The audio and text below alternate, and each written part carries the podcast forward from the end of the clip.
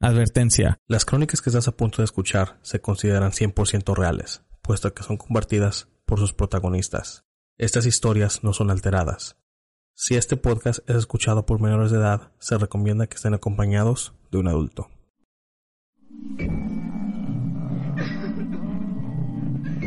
Fantasmas, ovnis, brujería, conspiraciones, todo en relación al tema paranormal. Aquí, en Entra la Oscuridad.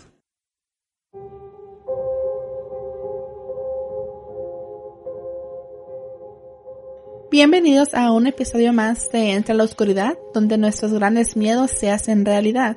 Y nada más les quiero pedir muchas gracias por toda la paciencia. Sé que nos tardamos un poco, pero aquí estamos de vuelta con ustedes eh, para traerles más contenido, más material para que escuchen. Y también a mi lado derecho tengo a nuestro invitado de honor, el ingeniero. ¿Cómo estás, ingeniero? Muy bien, muy bien, muchas gracias. Mucho gusto estar aquí con ustedes otra vez, otra noche. Y también como cada episodio tengo a mi buen amigo Juan. ¿Qué onda, Juan? ¿Cómo estás? Muy bien, muy buenas noches a toda la gente que, como dijo Juana, muchas gracias por la paciencia. Y vamos a empezar esta temporada con un episodio muy bueno. Ah, básicamente puedo decir que este es mi episodio favorito en todo el programa. De todos los tiempos. De todos los tiempos. Bueno, no, no, no. Para siempre. No creo, el de José estuvo muy pesado. Eh, en este programa, creo que sí viene siendo mi favorito. Ah, varias. Sin este, quitarle crédito a los que. Claro, sin quitarle créditos to- Pero- Todos los episodios, o sea, todos los episodios, los relatos nos han gustado, son buenos, pero este hay ciertas cositas que me atrajeron mucho la... Sí, es un poquito diferente a los demás, a lo que estamos acostumbrados, pero una vez que lo escuchen van a entender de qué estamos hablando. Y sí, y este, bueno, para empezarlo, a esta persona es este una, una persona local de aquí donde somos nosotros, en Phoenix, ah, se llama Yesenia. Ella y su hija participaron en este episodio para contarnos sus anécdotas de lo que de lo que les suceden a ellos en, en donde viven ahorita. Así que escuchen.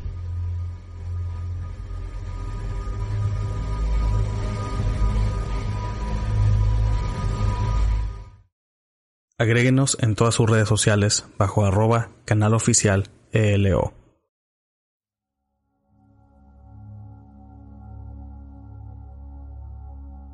Y estamos de regreso en Entre la Oscuridad. Con nosotros está Yesenia. Yesenia, a la audiencia suya y adelante.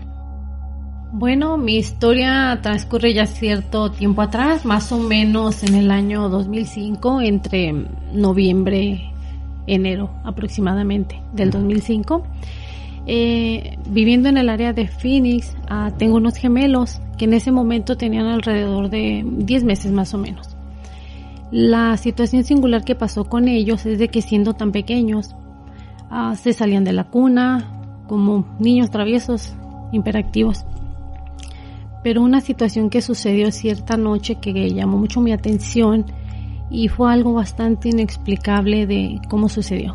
Un niño que gatea, que no camina y puede andar pues por la noche haciendo y deshaciendo. Ambos gemelos, por supuesto, no era uno solo, eran los dos. Pero ese día eh, estábamos ya acostados, eran como 11, 12 de la noche, era bastante tarde. Cuando usualmente esos niños se dormían como a las 8 de la noche, obviamente por por ser pequeños. Pero ese día se escuchaba ruido y pues mi esposo y yo oíamos. Y no, pues pensábamos que estaban en su cuarto. Se reían y se reían. Y nosotros, bueno, pues están en la cuna, no pasa absolutamente nada. Pero seguía escuchándose por bastante tiempo. En una de esas, este, me se levantó mi esposo y fue a la cocina. Pero la sorpresa más grande que él llevó al llegar a la cocina, eh, lo que él estaba por mirar, porque los niños estaban ahí, ambos. Pero uno de ellos estaba encima del refrigerador. No había manera de cómo se subiera, eh, o sea, no había una lógica. No tenemos idea cuánto tiempo estuvieron ahí. El otro niño estaba abajo en el piso porque gateaba, ni siquiera caminaba. Y mi esposo y yo nos quedamos como en shock, como que, ¿qué pasó? Si los escuchábamos en el cuarto, qué están haciendo en la cocina y sobre todo, cómo llegó arriba del refrigerador un niño tan pequeño. Esta es una de, de- de cosas que, que no te explicas, que suceden y pues solo quedamos, bueno, quizás, quizás, pero sin lógica. El refrigerador era grande, no era pequeño. No había manera que el niño se subiera por la cocina o por el countertop, no había manera. Solamente, pues, ¿cómo llegó ahí? Nosotros no lo subimos. Solo vivíamos mi esposo, eh, mis dos gemelos y una niña que teníamos un poquito más grande. Ella tenía como dos años y medio. O los niños tenían como diez meses aproximadamente. Después de eso empezaron a pasar otras diferentes cosas donde empezamos a hacer conexión de, pues, ¿qué sucede? Mi hija más pequeña, mi hija la que, bueno, era pequeña en ese momento, tenía dos años, tres años, y dice que veía una niña, una niña que caminaba. Yo me reía porque los niños tienen amigos imaginarios y esto siempre como cultura lo decimos. Pero escaló de, de nivel eh, cuando vino su tía de California y salimos las dos corriendo porque pensamos que la niña iba al baño y no se fuera a meter o se fuera a mojar porque era pequeña. La sorpresa nos la llevamos ambas porque cuando va ella a mi cuarto y me dice, no vas a creer lo que pasó. Digo, ¿qué pasó? Dice, yo fui corriendo porque vi a la niña que se metió al baño. Era como las 11 de la mañana más o menos. Dice, la niña está dormida en la cama. Dice, yo no sé qué fue lo que vi, pero la niña estaba con su vestido, con zapatos, dice, la vi de espalda. Y dije yo, bueno, después le platicamos lo que pasó con los niños en el refrigerador y nos quedamos así como que, ¿qué pasó? Es cosas, no hay una lógica. Después de eso, pues, como que cositas que se movían del lugar, un juguete o a veces los juguetes a medianoche se escuchaban los carritos, las pelotitas. Pero dices tú, bueno, pues se cayó, se movió, qué sé yo. Pero conforme han pasado los años, yo te estoy hablando de 15 mm, años más o menos, que han pasado. Sucesivamente pasan cosas, cosas, más cosas, que no hay una lógica y que pues a veces me da miedo. Me da miedo, la sensación que tengo no me gusta. Y yo decía, bueno, en un principio quizás yo, pero ahora no solamente yo tengo esa sensación, no solo yo lo puedo sentir, sino que mis hijos lo sienten, pero estamos en lo mismo. No hay una lógica, no encuentro una razón de un porqué. Eh, en, un, en un principio mi esposo me decía, no, son este, quizás te imaginaste, quizás ah, no dormiste bien, quizás estás nerviosa, pero ha habido momentos que ahora él ya entiende que ni es mi imaginación, ni estoy nerviosa, simplemente las cosas pasan. Porque no hay una, no hay una razón. Pero es raro, es raro y pues a veces no me gusta, pero pasa. Donde menos me imagino y me pasa. Y a veces quisiera encontrar a alguien quien me, me hiciera entender, me, me, escuchara o me diera una guía que, ¿cómo cambiar esto? Porque no me, no me gusta. Sinceramente no me gusta, no es agradable. Y es incómodo porque eh, hay ocasiones que no, no duermo. Ella no, mi hija no duerme y, y lo, lo siento como que le digo, ¿qué tienes? Siento que algo no está bien o sea, lo siento. Pero sí, es parte de que, por decir, a veces siento que me tocan. En una ocasión tenía mis piernas moradas donde como que me apresionaron. Y las tenías de cuenta, tenía mis, ah, los dedos pintados en el tobillo, como que, ¿qué me pasó? Eso no es coherente. He, he, amanecido con la cara aruñada, el cuerpo aruñado. Y yo decía, bueno, quizás es, yo me lo hice. En un principio yo lo pensaba, pero ahora veo que no, porque ya no solamente, sino yo lo veo, yo lo oigo. Personas que me visitan en mi casa escuchan, ven cosas, mis hijos, y entonces digo, pues entonces, ¿qué está pasando? Mm. No soy, no son las casas, porque en todas las casas no me puede pasar, o sea, no puede ser que yo voy y escojo cada casa a donde me muevo y que eso suceda algo, algo tiene que ver. Dije, o lo percibo o lo siento. Hay ocasiones que siento un aroma y es agradable y me siento bien, me relajo. Pero hay ocasiones que el aroma es putrefacto, es animal muerto, es algo... Como azufre. Sí, desagradable. Se siente.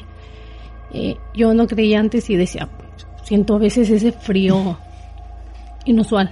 Eh, una temperatura muy cambiante de un cuarto a otro cuarto. Es como que, soy yo, ¿qué me pasa? Pero, pues sí, como que a veces me hago, me hago como que no escucho nada, como que no veo nada, como que, pero aún así lo siento, es algo que no puedo evitarlo, pero lo siento. Cuando tenía poco tiempo de verme, perdón, movido este domicilio que tengo ahora, eh, yo estaba trabajando en un bar y mi horario de entrada era a la una de la mañana porque lo limpiaba.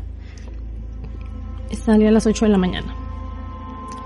En una de las ocasiones ah, yo tenía mi carro estacionado en el, en el parqueadero. Y en la parte de, de, lado está un foco, una iluminación de la de la ciudad, o sea, es una lámpara grande. Cuando yo salí a la puerta, yo miré a un, un, hombre parado atrás del carro. Yo dije, eh, lo que me llamó mucho la atención que es este hombre o esta silueta o lo que haya sido, eh, se veía por encima del toldo del carro. O sea, no era una persona normal, o sea, eso, y, sentí, tenía esa sensación de, de miedo. O sea, me regresé y le dije a mi esposo, oye, acabo de ver algo raro y no me voy a ir todavía. Me regresé y, me quedé pensando, bueno, ¿y por qué sentí miedo? No, era, no pasaba nada. Ok, así quedó. En otra ocasión, igual te digo, duré 10 años en este trabajo. muchas cosas pudieron pasar. Ese día también, mmm, creo que una de mis hijas iba conmigo, no me fui sola, era vacaciones. Cuando me subí el carro, el carro olía animal muerto. O sea, era fatal el olor. Dije, oh, algo no está bien aquí. O sea, si mi carro está limpio, está cerrado, o sea, pero el olor era bastante, bastante desagradable. Nos bajamos, nos metimos otra vez y, no, no me fui por alguna razón. En ese bar donde yo trabajaba, eh, de pronto yo veía cosas, siluetas, eh, ruidos fuera de, bueno, una rata o algo que se cayó, es un bar, al fin es un bar. Pero en una ocasión este, vi a, una, a un hombre completamente definida, definido. Pues es un bar y voy lo limpio, tengo que prender todas las luces. Completamente definido y me quedé así. Lo que hice, me salí corriendo para afuera, porque sentí esa presión en el pecho que corre. O sea, no, no sé por qué, pero tenía que, me salí de ahí. Entonces, después, pues esperé que amaneciera y volví a entrar adentro, o no, eso esperé como a la semana o dos semanas aproximadamente había una persona que iba a rotular. Esta persona, yo llegué y estaba afuera, afuera del bar y le pregunté, ¿qué estás haciendo aquí afuera? Y ¿sabes qué me dijo él? Tú sabes lo que estoy haciendo aquí afuera. No creo que solo a mí me haya pasado y te estoy esperando porque yo no quiero estar adentro solo. Dijo, tú lo viste así como yo lo vi. O sea, dije yo, o sea, él me hablaba como si como si él supiera exactamente lo que yo vi. Entonces dije yo, empezamos a hablar, oye, ¿y, y, por qué me dijiste eso? Dice, no lo sé, solo sé que tengo que hablarlo contigo y sé que tú me vas a entender y, y sé que tú sabes que no lo imaginé porque yo lo vi. Dice, estaba saliendo de la oficina, dice, cruzó por, por el pasillo, dice, y se metió a la barra. Y es verdad, exactamente lo mismo que yo había visto. Eso fue, eso fue lo que él estaba viendo. Y desde ese día, pues yo trataba de ir cuando ya amanecía, porque sí me sentía mal. No, no, no me sentía nada bien. Porque de pronto se oían voces. Eh, en una ocasión estaba trapeando porque era grande, tenía, tenía muchos espacios ese bar. Y estaba haciendo todo muy tranquila. De pronto sentí un escalofrío y dije, bueno, sí, haciéndome loca. Y traía los audífonos puestos para escuchar música. Aún con los audífonos puestos, yo escuché que me gruñeron en el oído. Y dije, oh, esto no está bien. Dije, e-, es un contexto muy diferente que lo vea a que algo me gruña. Eso ya no está bien. ese, ese lugar, la persona, la dueña, pone inciensos, pone velas, inclusive am, tiene una campana que en ciertos momentos como que neutraliza la energía, como que ella sabe. Porque decía yo, pues, no hay una lógica y lo prende. Entonces decías, decía yo, pues son muchas cosas que me pasan. Ya al final dije, ay, estoy cansada, pero hay cosas que me hacen sentir mal. Me siento mal, me siento como agotada, me siento como que, como que estoy perdida. Pero hay cosas que me hacen sentir tranquila, con paz, y eso es lo que, pues, no sé, me, hace pensar mucho. Otra experiencia de tantas que tengo, eh, estaba trabajando en limpieza y más o menos tenía como unos cuatro o cinco meses en ese lugar trabajando. Tenía una, no una relación muy, muy, muy cercana con mi compañera, pues era mi compañera de trabajo, pero no, no realmente una, una relación afectiva. Estábamos en lunch y estábamos sentados, ella estaba sentada en una barrica y yo estaba enfrente de ella parada, recargada en, en como en la cubierta de una cocina. Estábamos en un departamento.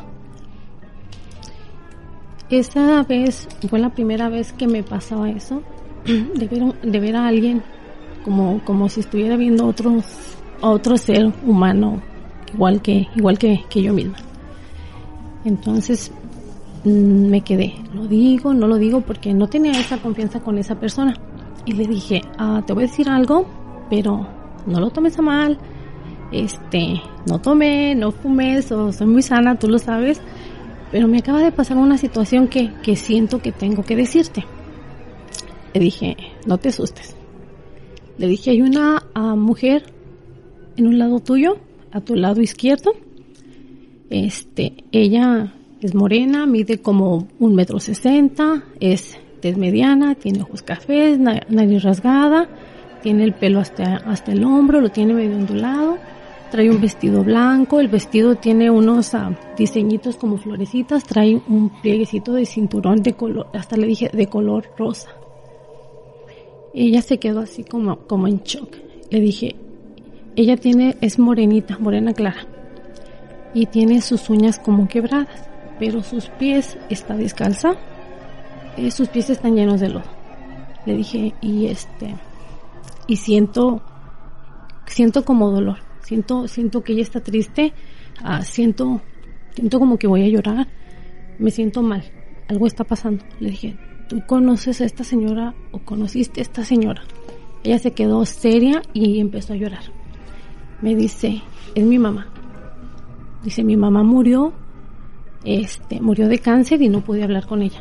Me quedé así como que, dice, pero me la, me dice, me la acabas de, de describir exactamente como si la conocieras. Dije, mira, a mí nunca me ha pasado algo así.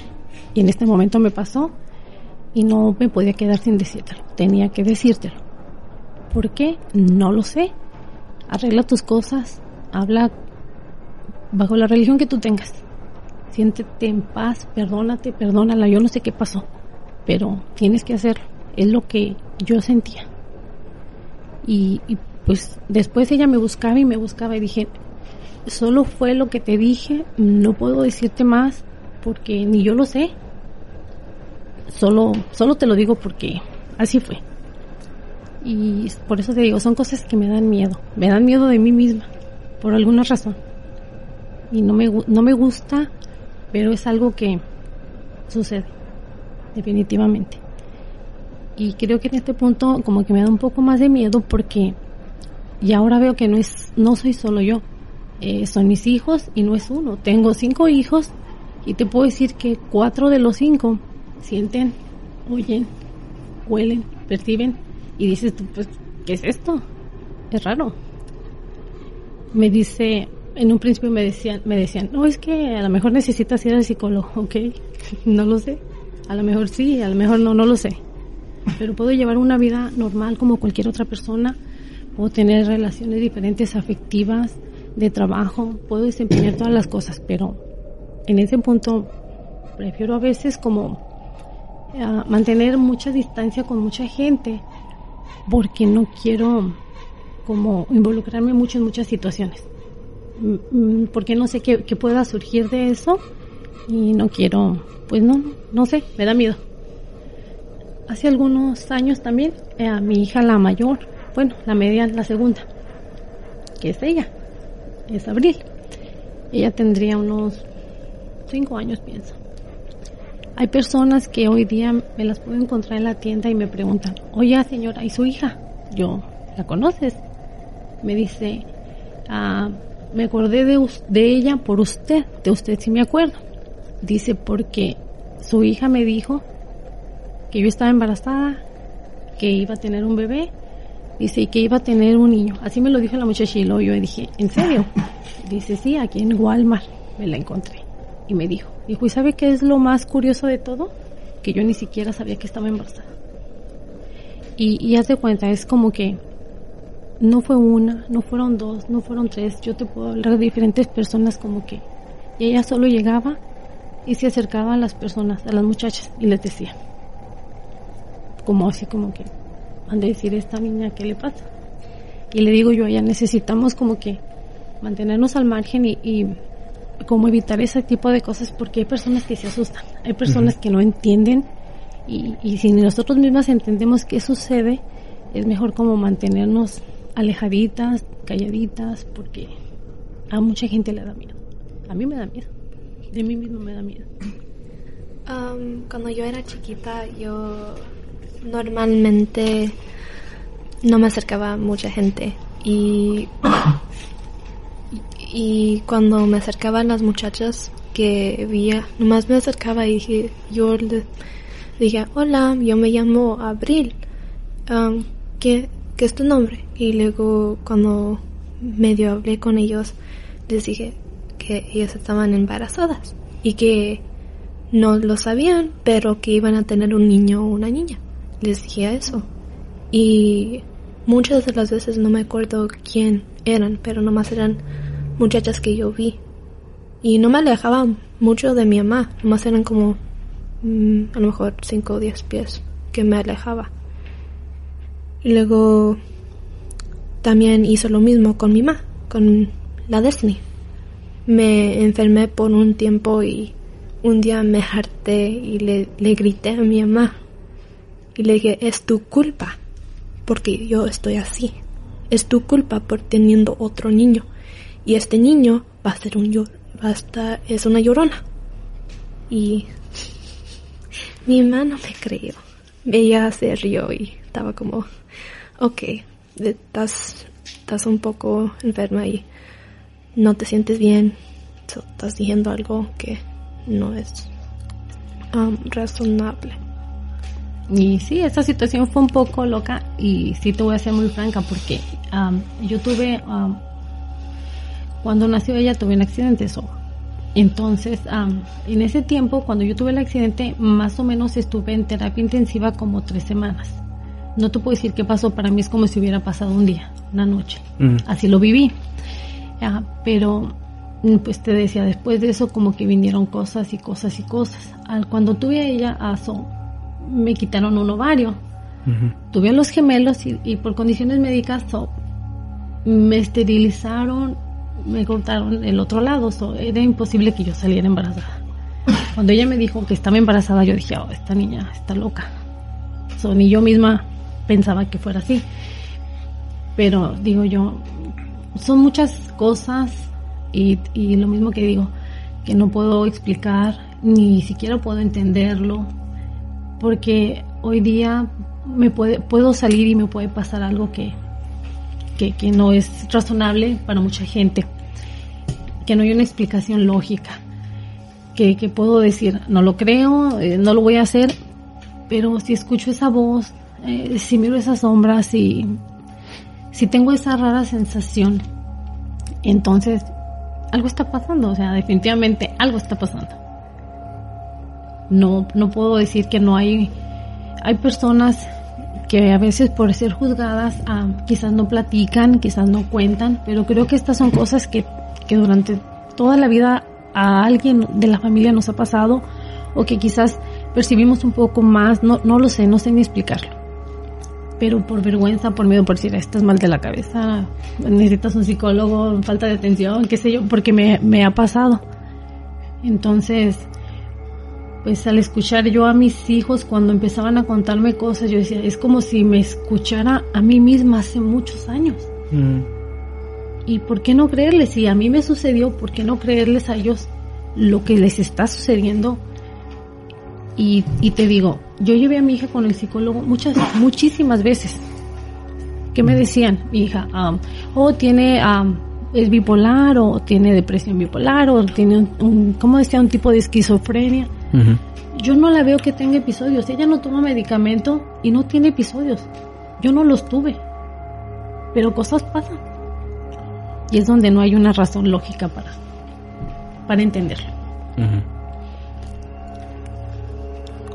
Pero definitivamente, pues, me da miedo. ¿Cuántos años tienes? Uh, 16. Bueno, para la, la audiencia que va a escuchar esto y creo que no la introducimos, está la hija de, de Yesenia que se llama Abril. Am, creo que de lo que hemos platicado antes, ella de todos sus hijos es la que también ha tenido más experiencias con, con ese tipo de, de ocurrencias. Bueno, en comparación con todos sus hijos, ¿verdad? Sí, Yo soy la uni, yo soy la una que habla, que sí habla de las cosas que veo porque mis hermanos no les gusta hablar o digo sí ven cosas o sí oyen cosas pero no lo quieren creer. Ok. Y bueno, a raíz de todo eso también, entonces son, en total, ¿cuántos hijos son? son cinco de mis hijos, eh, los cuales ahora, ya que hablamos un poco más, eh, los cinco mm, como que ven diferentes cosas. Entonces, mi hijo el, mi hijo el mayor, él ah, tiene 23 años y haz de cuenta que él, él dice que como que él ve, él ve gente, él ve gente así como que yo un principio decía, de este niño, yo lo veía que era diferente cuando era pequeño. Eh, nosotros vivíamos en México, yo vivía con mis, en la casa de mis papás con él cuando él era pequeño y también cosas que me pasaban con él que yo decía, pues, ¿cómo pasaba? La casa de mi papá, de mis papás es grande. Entonces, ah, haz de cuenta que pues allá usamos las puertas de metal y que las cerramos. En cierta ocasión, yo esta- me encerraron a mí en el cuarto y mi hijo estaba como, ¿qué dirá? Unos 20 metros, estaba en la cochera. Y lo que él hoy día me platica a sus 23 años, que él recuerda que eran dos hombres blancos que lo cargaban, dos hombres vestidos de blanco. Dice, ellos siempre me agarraban y no, dice, no me hablaban, pero me hacían sentir bien. Dice, y me cargaban. Entonces, con él me pasó algo parecido. En México, mucha gente sabe, usamos los guardarropas tipo closet. Y pues obviamente para un niño pequeño es imposible subir y más si lo cerraste. Había ocasiones que yo, ese niño, estaba arriba, arriba de ese closet. Lo mismo que me pasaba con los gemelos. Y mi esposo actual no es el papá de ese muchacho mayor, entonces am, cuando ya después empezamos a hablar de lo que sucedía y yo le dije, a mí me pasaba lo mismo con mi hijo mayor, pero él en el closet, o a veces me lo encerraban adentro del closet, o sea, cosas que dices, ¿cómo pasó? El, el- es un ropero, ¿ah? Sí, Sí. algo así. Y ya ves que tenía, tienen llaves y eso, y decía, Sí. pues, ¿cómo, Sí. si yo estoy dormida, cómo está el niño metido adentro? O sea, si mi, mi papá y mi, mi mamá estaban en su, en su área, en sus cuartos, y yo estaba en lo mío, y dices, pues, no hay una lógica, o sea, yo estoy muy loca, o qué me pasa, o, o qué, o qué, o qué. Entonces digo yo, pues, son cinco de mis hijos, y, y sabes que tengo un hermano, y como que también de repente dice cosas, y tengo un so- otro sobrino, tengo un sobrino que vive conmigo también y también él dice que él pone música porque no le gusta escuchar lo que escucha en la noche. Entonces digo yo, que no todos estamos bien mal de la cabeza o qué. Y Abril es la, la única que, que se atreve a contar, Sí. a, a platicar de esto. Sí, tengo uno de los gemelos, este, uno de los gemelos, él la, una ocasión fue y me despertó a mi cuarto y ¿sabes qué me decía? Mamá, ven por favor, dice, porque esos hombres están viéndome por la ventana, dice, no se quieren ir, dice, no puedo dormir porque ellos están ahí. Como que me quedé así, ¿de qué me hablas? ¿Cuántos años tenía? él? Él tenía como 10 años más o menos. En ese tiempo, 10, 11 años más o menos. Mi hijo enfermó, yo duré como un año con él, ah, nunca supieron que tenía, pero mi hijo enfermó un año completito. Y sí estaba muy, muy, muy mal. Entonces eh, yo decía, pues era parte de lo que está mal. No, no lo sé, no te puedo explicar. Pero él decía que esos hombres ahí estaban afuera de su ventana, que todos los días ellos estaban ahí. Que en cuanto oscurecía, él los veía. Entonces, ahora digo, pues... No ¿Nunca. ¿Nunca trató de cubrir la ventana o algo? Sí, pero él decía que, la, que ahí estaban, porque am, si te fijas, ah, pues la luz de afuera, digo que como hay lámparas Sí, sí. del- de la ciudad, ah, la luz de las lámparas pega a las ventanas de la casa. Se refleja a través de las cortinas, Sí, se refleja, se refleja. Entonces, pues yo digo, pues, ¿qué es eso? ¿Qué es? No lo sé, no lo sé. Pero sí. Y no había manera de que entrara alguien ahí. No, no, no, no, no había manera. Inclusive, fíjate que en una, en, en ese tiempo cuando él estaba tan enfermo, como pasó mucho tiempo aquí conmigo en la casa, él decía, Amá, dice, yo veo personas, dice, pero lo que veo no me gusta. Dice, porque están mitad carne, mitad hueso, dice, eso está feo. Y era, era pequeño. Era lo que él me decía, así como que yo me quedé, no puede ser. O sea, me dices algo y dice, yo no lo quiero ver. En el transcurso que estaba viendo a esas personas era cuando él estaba enfermo. Él estaba enfermo. Cuando alivió, dejó de verlas o, o, o dejó de verlas y alivió. Ah, no, él, si tú, yo me siento y le pregunto si está bien, él nunca me, él no me dice nada. Dice, yo no quiero hablar de eso. Eh, yo, yo pienso ah, que él sigue bien, porque en la noche él duerme oyendo música. O sea, yo pienso que, que sigue teniendo las mismas situaciones. Y la música local. Sí, inclusive sabes qué hace, él duerme con el perro. Y sabes qué dice él, que el perro es su protector. Sí, por supuesto. Él siempre dice, mi perro es mi protector y eh, por eso tengo tantos perros. Sí. Porque él dice, es, eh, es, he's protect me, algo así me dice. Y le digo, es que puedes hablar conmigo. Dice, no, no me puedes ayudar. Sea, digo yo, pues ya sabe el que yo no sé. Por alguna razón. Y pues te digo, es, son cosas raras, muy raras. Bueno, este, para dar un poco más de información de Yesenia, a ella la conocí, ¿ya cuánto tiempo lleva que se, se hizo esa junta tú, Florentino? Unos tres años más o menos, ¿verdad? ¿Tú crees? Sí, más o menos. tres años. Sí, tres tres años. años. Cuando nos conocimos, sí. Sí. años. Este, bueno, pues, y creo que también fue cuando te conocí a ti. Sí. Este, fue cuando primero conocí a Florentino por medio de Facebook y él me invitó a una de sus juntas de, donde básicamente, o sea, mucha gente va y, y hablan sobre sus experiencias, este, de ovnis o, o paranormales, pues. Ahí conocí a, a Yesenia. Y también Abril estaba ahí, su esposo y, no me acuerdo si uno de sus hijos también Mi estaba otra, ahí. sí, mi otra hija, la pequeña. Ajá, la más chiquita, sí. y ah, me acuerdo que esa que esa vez este también fue la primera vez que conocí al señor Roberto. A Roberto, a A Octavio. Roberto, a Octavio, que también ha participado en este podcast, este ah, bueno, a muchos este, que logramos conocer por ahí. Ah, me acuerdo esa vez que usted nos estaba contando un relato sobre su abuela. Sí, todavía. Y este, me acuerdo que el señor Roberto ah, se fue, se había ido a, a servir una taza de café y que él dijo, él decía que sentía a una mujer ya entrada en edad que estaba atrás de él. Este, para los que recuerdan, el señor Roberto es el que, el que me, me, me, pudo am, conectar con el, con el curandero. Am, de ahí lo conozco a él también. Ah, y me acuerdo también que usted había mencionado que, que, su, que su abuela creo que tiene una conexión con, con su hija que está aquí. Así es. Porque de cuenta que mi abuela la conoció pequeñita, pero eh, en días de morir mi abuela me decía, oh, es que ya no voy a volver a verte ni a ti ni a la niña. Y decía, no, no te preocupes, Mel. Así le decía a Mel, no te preocupes, y vamos a ver, vas a estar bien y te vamos a ir a ver y todo. Pero no, cuando ella me dijo eso, a las más o menos como a las dos semanas, ella murió. Pero nosotros fuimos de visita con mi mamá. Fíjate, y eso fue en noviembre de 2017, cuando fuimos a, a visitar a mi mamá. Cuando sucedió todo eso. Entonces, eh, sucedieron diferentes cosas en la casa de mi mamá. Y una de ellas fue que precisamente Abril eh, vio a mi abuelita. La vio y, y dice, yo la vi, estaba dando vuelta por la camioneta, digo que el, el, el garage de mi mamá es muy grande. Pero al momento de que estábamos yendo más allá como para decirle, me, o sea, no sé, ideas, ya no sé ni qué, decirle, está, todo está bien, tienes que descansar, ya tu, tu plano terrenal acabó aquí, tienes que irte. Ya no puedes estar aquí, tienes que entender que, que ya, todo esto ya pasó.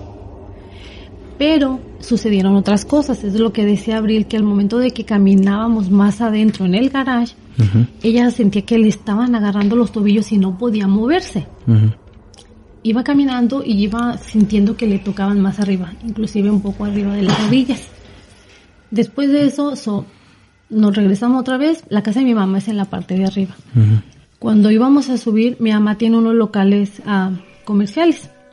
En uno de ellos se siente algo raro. Y eh, precisamente me dice Abril, oh, yo no quiero, yo no quiero voltear para allá porque algo me está viendo. Después de eso, pues mi mamá y yo, me siente feo, nos metimos, mi mamá, mi hermana, a mi hijo mayor y yo. Entramos y yo te puedo decir que estaba un niño. Y era un niño, se veía, era un niño. So, y no es un niño, o sea, yo sé que no es un niño. Ella estaba afuera y haz de cuenta que tenía una mano pintada, ella ni siquiera entró adentro de ese local. Digamos que estaba como tres metros de la puerta de ese local, afuera. Y haz de cuenta que su brazo la agarraron y le apretaron porque tenía toda la mano marcada en su brazo. Am, cuando esto pasó, ellos estaban diciendo que era un niño y yo estaba como, no es un niño. Yo no lo vi, pero no sé por qué, pero más en mi mente estaba viendo alguien. No era persona, pero era más, mucho más alto que yo. Am, ¿cómo te digo? No era humano, yo puedo decir eso. Y estaba más alto que la puerta. Y estos locales que están abajo están bien altos, no tan... Sí, son muy, son muy, el techo es muy alto, no es una, una casa de tamaño promedio. Mm, Es- digamos es unos grande. dos, tres metros. Ah, dos y medio más o menos. Dos sesenta es el promedio por ser locales comerciales con cortinas. Sí, sí, entonces sí, sí. Sí, son sé que- altos. ah, sé que se refiere, sí. Y la cosa que yo estaba viendo, no, digo, no la vi, pero lo sentí. No sé cómo explicarlo porque es un poco difícil explicar que lo vi, pero no lo vi al mismo tiempo. Y estaba casi hasta el techo. Casi tocaba el techo. Y yo aquí estaba teniendo una marca de una mano mm, más como Muy grande. Una mano muy grande. Sí, porque ah, eh, se quitó, el, se quitó el, ah, el suéter que traía, subimos para arriba. Y sí, eh, haz de cuenta que era como que, pues si nadie la tocó, o sea, En el antebrazo. sí, en el antebrazo, perfecto. y donde estaba ah, estaba me quemaba M- mi brazo me quemaba y no sé por qué y mis ah, ¿Venas? estaban más grandes no estaban como normalmente Se miraban. se miraban Como cuando te aprietan y, y Y como, saltan las sí, te- venas. como te corta la circulación, pues Sí. te saltan más las venas. Pero de cuenta que se le miraba no como, no como si te viera rojo, es como cuando te agarras y te mayugas que te queda la piel molida así como puntitos Sí. rojitos. So. Y dije, pero sí, ¿cómo fue eso? Fue raro. So, y ya, dejamos eso ahí y, sos, y nos fuimos a la casa de tu tía, ¿verdad? Nos fuimos a la casa de mi hermana. ¿Por de locos. Ay, no. Si te digo que estamos bien, como que... mi hermana se acaba de ir a su casa y, y ella decía, Roberto, ella hace cosas como que no son muy usuales. Platícale lo que hiciste con Paola. Uh, ok, so, la razón que fuimos era porque mi tía del, de que es la, la casa, ella estaba diciendo, ay, ¿por qué no vienes con nosotros? Porque el perro en la noche siempre está ladrando y no sabemos qué es, siempre está ladrando en la esquina y, y le da miedo y le da miedo. Fuimos y la, mi prima Paola ella estaba con nosotros, entramos, teníamos todas las luces apagadas y le dijimos a... ¿Quién es? ¿El esposo o el novio de mi Su esposo. su esposo de mi tía, le dijimos a él que, oh, no, no, tú no puedes entrar. Tú necesitas esperar afuera. Y más bien era yo, mi mamá, mi tía y la Paola y mi prima chica. Y la de... Wait, ¿Dije la Disney? Sí. Y la Paola um, no quería acercarse. Abrieron la puerta para salir a, Al patio. al patio. Sorry. Y ella dice que ella vio algo. No era humano. No sé qué era lo que ella estaba viendo, porque yo no lo podía ver, porque esa no era mi casa. Y esa es la casa de ella y mi tía. Y cuando la vio, nomás se quedó en medio de la sala. Y luego le, mi tía estaba como, ¿por qué no le dices que se vaya? Porque, porque aquí no está, porque aquí no, no lo queremos. Y estaba diciéndole, pero no hacía nada. Nomás se movía más y más hasta la, la otra esquina de la casa, cerca de una planta. Y luego, como así, me fijé, no es mi casa, es ella. Y le dije a Paola, Paola, necesitas calmarte, sabo que estás asustada. Sabo que esto no es algo que tú quieres saber y no quiero que veas, porque lo que es, no pienso que es algo bonito. Es algo feo. Y te vas a asustar más. Le dije, respira. Di que yo estoy yendo. Aquí no puedes estar. Esta no es tu casa. Tú no puedes estar aquí porque esta es mi casa. Aléjate de aquí. Y era algo así, like a variation of that. Mm. Pero cuando le dije que no vea, ella vio. Y ella, ella no era la única que vio esa cosa. No sé cómo explicarlo. ¿Cómo lo escribió? porque ah, como que ella tomó a su prima de las manos, no sé explicarte, ah, es algo que ella hizo y lo que me, era lo que decía Roberto, que ella por sí sola iba a saber cómo hacer lo que tenía que hacer y ella enseñó a su prima como que decir abrir su tercer ojo eh, y hizo a su prima que viera lo que no tenía que ver y ella, ella se asustó mucho. Su prima tiene como cinco años más que ella. Entonces, ah, sí se asustó mucho y dice, después ella decía que entró como en shock. So, la sacamos de la casa otra vez, la sentamos afuera, respira, tranquilízate. Pero, am, ah, haz de cuenta que, por eso digo yo, ahora entiendo que no es eso, so, es, es todo, es en sí todo. Después ella empezó a describir lo que ella vio. Dice que eso de verdad no era humano, que eso estaba feo, que ella olía algo. Dice, yo lo estoy oliendo, yo lo sigo oliendo. Dice, y yo nunca había visto eso, algo. Dice, ah, eso no caminaba, eso se arrastraba. Era un animal, eso se arrastraba, era algo grande. Dice, y me da mucho miedo dice ella que era como parte humano, parte animal, pero se arrastraba. Eso sí lo decía ella, eso se arrastra, eso se arrastra. Dice, y lo estoy viendo, dice que, que está como por encima de, tenían barda de bloque. Mm. Dice, se está arrastrando por, por la barda, dice, mira, ahí, y me decía, mira, ahí va, ahí va, está, está por la banqueta, está- ahí va, ahí va, estaba en choque, ella estaba llori llori. Y esa no era la única. Mm, mm. Eh, había un montón. Yo no lo veía, pero lo sentía. No había nomás uno, era un montón. Y en esas casas eh, eran como, como cada casa tenía uno. Eh, la gente que allí estaban, a lo mejor no lo sentían, a lo mejor no podían verlo, pero es como si cada casa tenía, es como si esa tierra algo está abajo. Algo pasó en allí que esas cosas todavía no están ahí. Porque esa vez, te digo, e- e- eran casas nuevas de fraccionamiento. Mi hermana tenía como unos seis meses, cuando mucho un año de haberse movido ahí. Pero te digo, como que después pensé, que me importaba decir vamos? O sea, si ya hay suficiente con lo que hay en la casa de mi mamá, ¿qué me importaba ir para allá? Pero les mostramos que, que, que ellos podían ver, sentir, otras cosas que no solamente éramos nosotras, porque estaba um, uno de mis sobrinos también y mi sobrino dice, oh, yo sí oigo, yo sí veo, dice, y me da mucho miedo. Y él tiene, es más o menos de la edad de mis gemelos, como 16 años. Y haz de cuenta, él estaba con nosotros, pero por decir, eh, estábamos ahí afuera en el ah, estacionamiento de la casita de fraccionamiento, porque es la casa de la pura esquina. Está la calle y al lado, ah, digamos, al lado sur de la casa, estaba un lote baldío y había mezquites. Y yo te puedo decir, solo no había iluminación, pero obviamente, pues con la luna se veía. Y se veía alguien en uno de los árboles que estaba ahí, era, eran árboles grandes.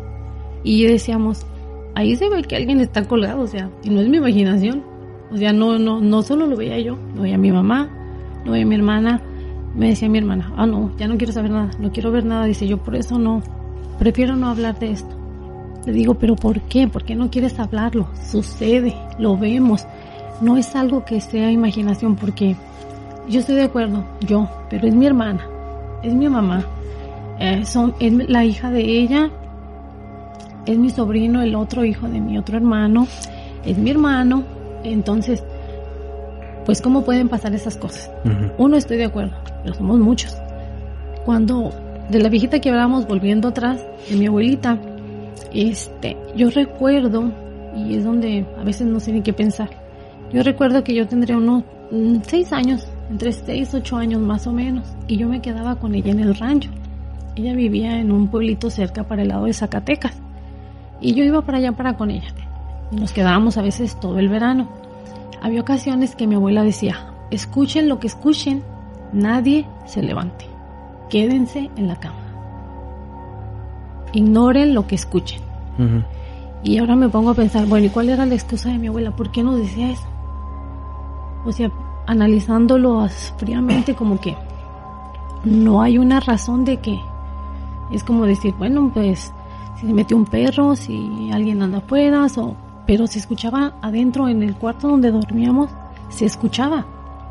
A veces se escuchaba que aventaban las sillas, a veces que aventaban trastes, o sea, que movían las camas, o sea, cosas que...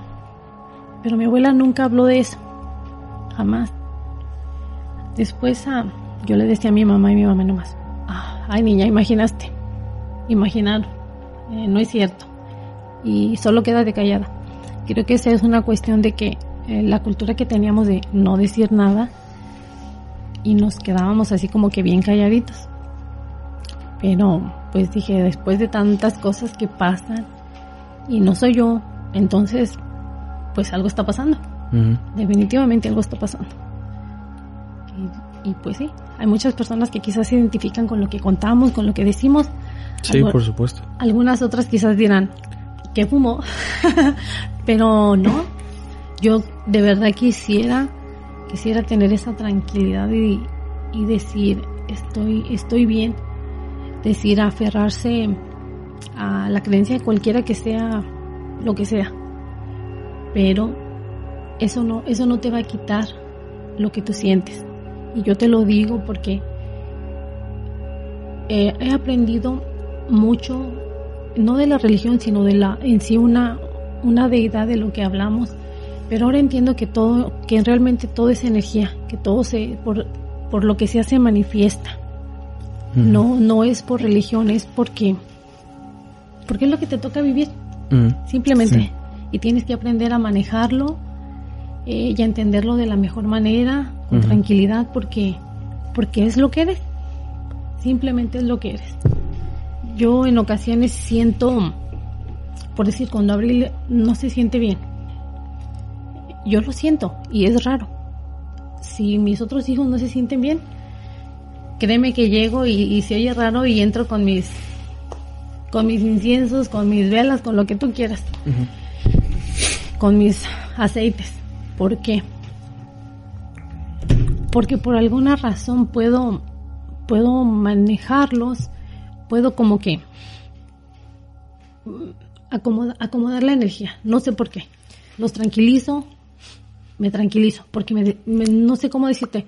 Como que no, pues este, eh, al, en ese tipo de situaciones, cuando una persona se siente así como alterada y eso, uh, alguien o usted puede usar algo que se aplique a los sentidos de, de ellos que les sirva así como para, para calmarse. Por ejemplo, a los que no les gusta platicar de eso, usan música. Ah, el incienso, por supuesto, se aplica al, al sentido del, del olfato. Y puede, puede ser algo que sea como, ya sea flores, ah, ya sea, hasta eso a muchos, a muchos les sirve el olor a lluvia, el olor a húmedo, a, a llu- a lluvia con tierra. Este, a muchos les sirve son- el escuchar a la lluvia. A mucha gente que usa eso para relajarse, que usa eso para tipo de meditación. Entonces sí entiendo a qué se refiere usted con, el- con esto de los aceites y eso, porque pues le- sí sirve y, y sí está, o sea, está comprobado que le puede funcionar. Am, pero sí, eh, pues, sígale. Sí, te digo porque haz de cuenta que, que me desgastan, es, es algo que yo no te puedo explicar. Es algo no, es un, de- es un desgaste que yo siento cuando estos andan como todos locos, como que... Y, y, y voy y lo siento a todos uno por uno. ¿Estás bien? ¿Qué pasó? ¿Por qué? Porque siento, no sé qué siento. Es algo... Y muchos de los casos es porque yo. Am, había una vez donde mi mamá estaba como, ¿te sientes bien?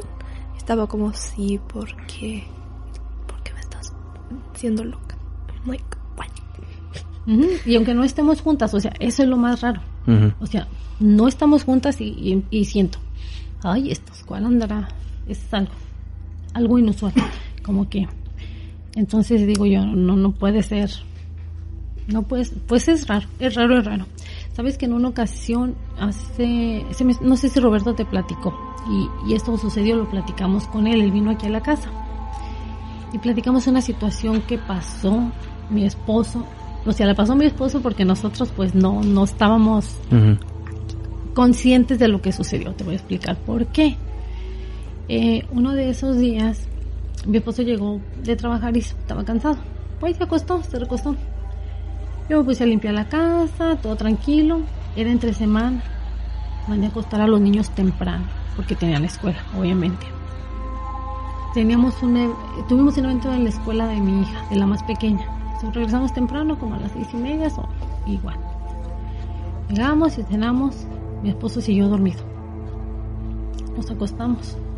Como a eso de las doce y media de la noche más o menos, sentí que mi teléfono vibró, porque siempre lo pongo como en no estar. Pero lo curioso era que me levanté y todas las luces estaban prendidas, todas. Pero no estaba el carro de mi esposo. Tenía como 20 llamadas de mi esposo. Mensajes de él, donde él me decía, ¿dónde están? Estoy preocupado. ¿Por qué no llegaron a la casa? Me quedé, ¿what? Si tú estabas dormido, nosotros llegamos. Entonces, mi esposo llegó y de verdad estaba preocupado. Ya había ido a dar vueltas, dijo que ya iba a hablarle a la policía. El carro, mi carro estaba aquí. So, yo llegué de la escuela y yo ya no volví a salir. Mi esposo estaba amarillo, asustado, o sea, confundido. Llegó y se sentó y me dice, ¿qué pasó, mujer? Le dije, ¿dónde estabas? ¿Y los niños? Pues aquí todos, le dije, ven, están dormidos. Yo estaba dormida en un lado de ti. Aquí estamos. ¿Qué? En, sí, déjate cuento la mejor parte.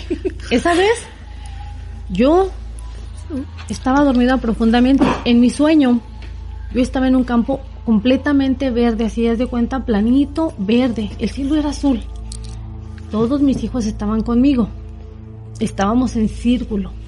Así como está ella sentada, estábamos todos, los seis así en rueda, vestidos de blanco. Yo sentí una paz tan, tan tranquila. Yo le platiqué a Roberto y mi esposo estaba que se moría. De cuando él empezó a hacerme la primera llamada, el primer mensaje era antes de las 12. Cuando mi esposo regresó aquí a la casa eran como la una y media de la mañana, el tiempo que nos anduvo buscando. No te puedo explicar qué pasó, no te puedo explicar qué sucedió, pero yo te puedo decir lo mismo que le dije a Roberto. Eso fue lo que yo viví. Y, me decía Roberto, yo he escuchado situaciones así que ha pasado de una sola persona. Dijo, pero nunca había escuchado que tú podías mover todos tus hijos contigo porque la conexión es tan fuerte. Dijo, algo sucedió. Le dije, pues algo sucedió, porque mi esposo estaba, pero... De verdad, él estaba hasta amarillo cuando llegó. De verdad, de verdad. Entonces, todo este tiempo que él salió de la casa en busca de ustedes, ustedes ya está- est- estaban en la casa. este Nosotros siempre estuvimos en la casa. ¿Qué estaban haciendo? ¿Normal? Yo, yo te digo que yo como que ya entre sentí que el teléfono vibró.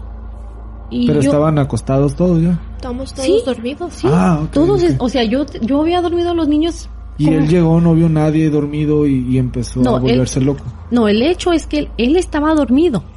Entonces él cuando se levantó, se levantó porque no me encontró a mí, no encontró a ninguno de los niños en la casa. So, haz de cuenta que dejó todas las luces de la casa prendidas. Todas las puertas de cada cuarto estaban abiertas. Y él, man, o sea, los mensajes que yo tenía ahí, ¿dónde estás? ¿Dónde estás? Estoy preocupado, ¿dónde estás? ¿Qué te pasó algo? Por favor, contéstame, estoy bien preocupado. Y yo te estoy hablando que un promedio de dos horas que él nos estuvo buscando. Él salió fuera, él se fue en su carro, él estaba vuelta y vuelta por todo ¿Y su carro de usted no lo vio él o...? Sí, él dijo que eso es lo que más le preocupó. Que Que, se vio su carro. que mi carro estaba aquí. Eso Pero fue lo no que... había nadie. Pero nosotros, él estaba solo en la casa. Eso es algo que... Y, y él le platicó a Roberto y dice, yo de verdad estaba asustado. Yo no sé Fueron pasó. eh, dos horas más o menos. Dos horas más o menos. Y ustedes no recuerdan nada. Yo lo que No es recuerdo... nomás el sueño ese. Sí, sí, y yo tenía una tranquilidad tan grande como tú no te puedes imaginar. ¿Y sus hijos recuerdan el sueño? Si estuvieron ahí o, o, o simplemente... Yo con, sí? e- yo con ella, no sé si en este momento ella se acuerda, pero yo a ella le dije, yo soñé, dice, ah, sí, yo estaba contigo. No en ese momento, pero la, el, the place que ella escribió, yo siempre tengo sueños de ese lado, de ese eh, espacio. Pero cuando yo sueño es yo cuando era una niña chiquita y hay un montón de niños y estamos corriendo. Todos estamos en blanco, pero estamos corriendo. No sé de qué, pero es como estamos tratando de esconder de algo. Y siempre es el mismo, la misma cosa. Estamos escondiendo. Luego uno por uno se van los niños. Y son tres en el, en el último. Y los tres, los otros, estamos atrás en árbol. Luego oímos algo pasar. Luego se me acaba el sueño. Y no recuerdan nada en el... Cuando estaban en el campo, si hablaron algo... No hablábamos na- nada, hace cuenta que... La esto- única imagen es que ustedes estaban ahí Sí, sentados y... Lo único que sí recuerdo muy, muy, muy bien, y eso sí no se me olvida, como cuando, cuando escuchas el aire que... que eso sí, Ujú. no se me olvida. No se me olvida porque haz de cuenta que es como que sentirlo así como que dentro de estar tan relajado, lo escucho. Eh, no, no sé explicarte, pero así. Otra, otra cosa también, am, un poco similar y al mismo tiempo rara. Eso me pasó a, apenitas, apenitas, hace unos cinco días más o menos. Eso fue otra cosa. Y no le dije a ella. me levanté porque iba al baño, estaba dormida. Eran como las 2 de la mañana, más o menos 3 de la mañana. Y hace cuenta que me recosté, me volteé de un lado, entré. Y duermo am, con la luz del baño prendida. Precisamente desde que mi esposo, te digo que vio eso algo, ese algo, o sea, o yo misma en mi, en mi cuerpo astral, qué sé yo. Este, ya duermo con la luz prendida del baño. Y me volteé como para el lado sur, más o menos, de, de lado para el lado sur. Y me medio giré. Me sorprendió mucho por la razón de que alrededor de mi cama vi como unas 10, 12 siluetas negras. Eso fue raro. Pero lo vi, ¿verdad? Y dije yo, ay, estoy dormida, me, me, me tallaba un ojillo y me tallaba el otro, y dije, ¿qué tal si estoy dormida? Pero no. Me di cuenta que no. Lo inusual, eso jamás tampoco lo había visto. ¿Sabes qué fue lo inusual? Que de esas siluetas oscuras salían destellos am, verdes y morados. Así como si, como cuando... una pre- aura. No, ¿No? no. Como cuando prendes las lucecitas de bengala, así como que... Como que saca diferentes colores a Sí, veces. como es, ay, sorry, como esporádico, así como, no, no sé explicar. Más o menos eh, las luces jugueteaban Sí, dentro de la luz de, de la, de, de la silueta sí, oscura. sí. Alrededor de dónde estamos hablando, el pecho, la cara. Como eso del pecho, así como, como que, así. Esto de aquí, así. E- Era, Y de, era de colores. ¿ah? mora- no, morado y verde. Sabes que más o menos eran como 10 siluetas diferentes en promedio, pero había como que me llamó la atención porque tres de ellas eran como los destellitos así como verdecitos, pero los demás eran morados, como que así, no sé, no sé. Como que prendían y apagaban, Sí. como que se alejaban y acercaban. Sí, sí, sí, sí fue raro. Y curiosamente tuve esa misma sensación. Tenía la ventana cerrada, pero oí el viento. Oí el viento. Eso como que fue algo que no sentí miedo, no sentí, sen- me sentí, sentía mi corazón, decía, oía mi corazón en mis oídos. Tenía miedo quizás.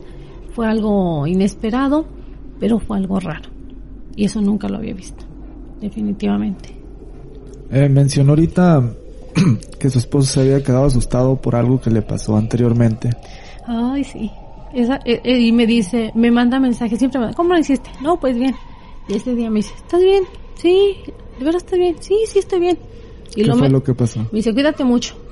No me dijo en ese momento, eh, como a la semana me dijo, ay, me dice, ¿sabes qué, mujer? Te voy a platicar algo que pasó. Pero te va a dar miedo. Le dije, ay, no, que me va a dar miedo a mí ya. Ya no me da miedo nada. Me dice, mira, eh, el día que te mandé el mensaje en la mañana que cómo amaneciste, que te cuidaras, dice, te voy a decir por qué. Dice, ¿sabes qué? Él se duerme para el lado de la cabecera y yo me duermo para el lado de los pies. No sé por qué, pero sí, mi, mi, mi cabeza da para la, para la puerta como para el pasillo. Entonces, dice él que había una silueta negra encima de mí, totalmente de mis pies a mi cabeza. Lo curioso, dice que esta silueta negra tenía como un tipo am, cono en lugar de cara. Eso es lo que dice. Dice, y yo lo oía y me movía, dice, y, y- pero no podía hablarte. Dice, no, no, no sabía, dice, yo te movía y te movía, dice, y tú no despertabas, dice, yo por más que te movía. Dijo, pero esta cosa, dice, estaba como de tu cara, a tu, de cara a cara, contigo. Y me quedé así como que en serio, dice, y yo no hallaba qué hacer, son nada más, pues me moví, me moví, dice, cuando de pronto pensé, dice, y aventé la cobija. Dijo, cuando yo aventé la cobija, esa cobija cayó completamente en ti. Pero al momento en cuanto cayó la cobija en ti, dice él que yo me recorrí como un pie, como para el lado de la puerta, pues para atrás. Dice más o menos un pie. Dice, te jalé, dijo, dice, pensando que te cayeras de la cama. Dice, pero mi impresión fue mucha, dice, porque pues una silueta negra. Yo bromeando le decía a él, ¿qué tal si ese es mi cuerpo espiritual y tú me lo andas asustando? Pero sí es raro, sí es raro y ya mi esposa ahora ya me dice siempre todos los días, ¿cómo le hiciste? ¿Cómo estás? ¿Te sientes bien? ¿Cómo estás hoy? Y ese día que despertó no, no recuerda que nada inusual. No, ¿sabes qué es algo bien curioso? Yo tengo años, años, años, años. Desde que tengo uso de razón de lo que recuerdo, no sueño, no tengo sueños. Yo me caigo y no despierto, no sueño, por alguna razón. Nunca he experimentado un sueño. No. Te puedo decir que lo que, lo que, no, no son sueños, yo puedo decirte que son vivencias, algo que yo le digo a ella. Tengo memorias de cuando, de hace muchos años. Y me veo en un monte con lobos. Y le digo a ella, ahora entiendo que quizás yo era un protector, algo era. Y es cuando en esos tiempos eh, llegaba llena, estaba, amanecía llena de lodo de los pies, ah, llena de hierba, so- toda polvienta, toda aruñada. Y tendría que unos 10 años, más o menos. Y le digo a ella, eh, yo lo veía, yo lo sentía el aire, yo sentía el frío. Yo me sentía que yo corría y veía los lobos y la única lógica que encuentro es que yo era uno de ellos. Si yo los estaba bien. Todo huelo, todo siento y es algo chistoso. Me decían, todo huele, sí, todo huelo. No sé por qué. Es algo inusual. Pero no sueño, entonces digo yo, es vivencia. Si fuera un sueño, en los sueños no te ensucias, en los sueños no te llenas de lodo, en los sueños no, no cargas hierba y amaneces en tu cama. Son vivencias, por alguna razón. Y yo le decía a mi mamá y me decía, hija, no, estás mal. Así estaré loquita aquí. Pero no. Mi abuela me decía, no le di, mi abuela, ¿sabes qué me decía? No le digas a tu mamá. Eh, mi abuelita era la mamá de mi mamá. Y siempre me decía, no le digas a tu mamá. No lo sé. Nunca nos sentamos mi abuelita y yo a hablar realmente, pero eso era algo que ella me decía. Desafortunadamente siento como que su abuela de usted tenía muchas respuestas a esas, a esas preguntas y, y como- bueno, como ya no está, a lo mejor y usted no, no va a enterarse o no va a saber las respuestas. No. Digo, una manera sí está, está conmigo, está conectada a mí. Digo, no, no como... mm? Físicamente, pero Sí, es- siente, bueno. siente su energía. ¿La has soñado? Um, no pienso, pero había un, tiempo donde cuando me veía a mí misma en un espejo, no veía a mí, veía a alguien con pelo largo, blanco, pero con mi cara, Ok. pero no era mi cara. Al mismo A, tiempo. a alguien parecido a ti. Ujú. Y a veces también tengo momentos donde yo digo algo y estoy como, ¿por qué dice, por qué dije eso? Si yo ni sabo nada de eso. Am, como había una vez donde una vez me desperté y le dije a mi mamá, ma, te quiero decir algo. Te voy a decir algo y no quiero que te... Que te preocupes ni que te asustes. Y también dice, siéntate y tómalo ah, con una forma tranquila. Así me dijo, yo dije, Y yo apenas me desperté. Yo, yo era, it was Saturday, era Sábado. sábado. Y yo nomás entré a la cocina y mi mamá estaba limpiando y yo le dije eso. Y luego le dije, ok, so, mi hermano que está en México, alguien lo está, alguien lo está, alguien lo va a recoger. Y no sé qué va a pasar, pero alguien lo está, lo va a recoger y no sé qué va a pasar. Él piensa que en unas horas pasaron y un día y mi tía le llamó a mi mamá llorando, diciéndole que no pueden encontrar a mi hermano. Eso fue porque am, lo secuestraron, pero pues ella me dijo, o sea, yo me quedé así como que, ella me dijo como un sábado y un lunes, un lunes lo secuestraron. Y fue algo como que, ay Dios, ¿me entiendes? Como que quedé como que, ay no. Y eso pasó cuatro, te estoy hablando cuatro años atrás más o menos. O sea, no es algo que, pues ella cómo iba a saber. Ahorita no te explicó bien, pero en ese momento me decía, mira, eh, lo están cuidando, andan en un carro así y son estos hombres y haz de cuenta ella me detalló. Después, ah, ya cuando... Lo que iba a pasar. Sí, haz de cuenta que me dijo, mira, ma, hay una camioneta, hay tres hombres, ellos están en la otra esquina de la casa de mi abuela, y están cuidando a mi hermano, están eh, nomás esperando para llevárselo. Dice, pero tienes que estar tranquila, dice, porque yo no sé qué va a pasar, dice, yo no sé si te lo van a regresar y tú tienes que estar bien porque, porque tienes que estar bien, dice, porque yo no te puedo decir todavía lo que vaya a pasar. O sea, y me quedé yo así como que cuando ya después sucedió, eh, yo te puedo decir que sí fue muy difícil, sí, sí. Ahora lo puedo platicar con toda la calma del mundo, pero, pero sí es una situación complicada. Todo, Sí, sí, se, por supuesto. todo se solucionó y ya después en pláticas él y yo, haz de cuenta que él me dijo, ah, no, ¿sabes qué? Si ya me estaban cuidando, estaban así allá, me dice, estaban allá en la esquina de Conchilo, allá se estacionaban todos los días y desde allá me estaban cuidando y nomás esperaron el momento, dice, llegaron y me subieron. O sea, ¿Qué edad tenía? él como 18 más o menos. O sea, ya grande lo fue Sí, secuestrado. sí, sí, apenas. Digo, cuatro años atrás. Sí. Y, y te digo, ella tenía como que 12 años y cuando me lo dijo dije yo, como que me quedé así, ¿verdad? Y no le tomé atención. Pero ya cuando me contó los detalles y eso y después hablando con mi hijo, él me contó los detalles de cómo fue todo. Haz de cuenta que había tanta similitud como si ella hubiera estado ahí mirando lo que Ujú. sucedió. Y ahora cualquier cosa que pasa me dice, me dice, mam, ¿no te ha dicho nada la, la Denise? Pues ella, la Abril. Y le digo, "Mm, pues no, mijo, pero llévate las cosas tranquilas porque ¿Está ya él todavía? sí. Ok. Pero eso te digo, o sea, como que son cosas que, como lo que te decía, como que esa esas cosas que nos conectan como, como familia, cosas que nos pasan y, y, y- y no hay una explicación. Simplemente dile a alguien eso y decir, estos que tienen. Pero son cosas que nos han pasado y, y pues sí, sí me da, mi, sí me da miedillo. A veces. Bueno, este, quiero... Bueno, yo tengo una pregunta. Dime. Mm, ah, estamos en, en su... Ahorita en casa de usted. En la calle Meadowbrook. ¿Qué me puede decir usted sobre esta casa? Le digo porque... O le pregunto porque... No sé si se ha dado cuenta, yo me estoy volteando muchas veces. Sí.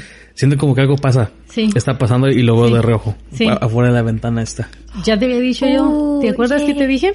Que en esta, ca- en, esta casa, yo la, yo vivo aquí desde el 2012 más o menos, sí, yo sé que, yo sé que lo ves.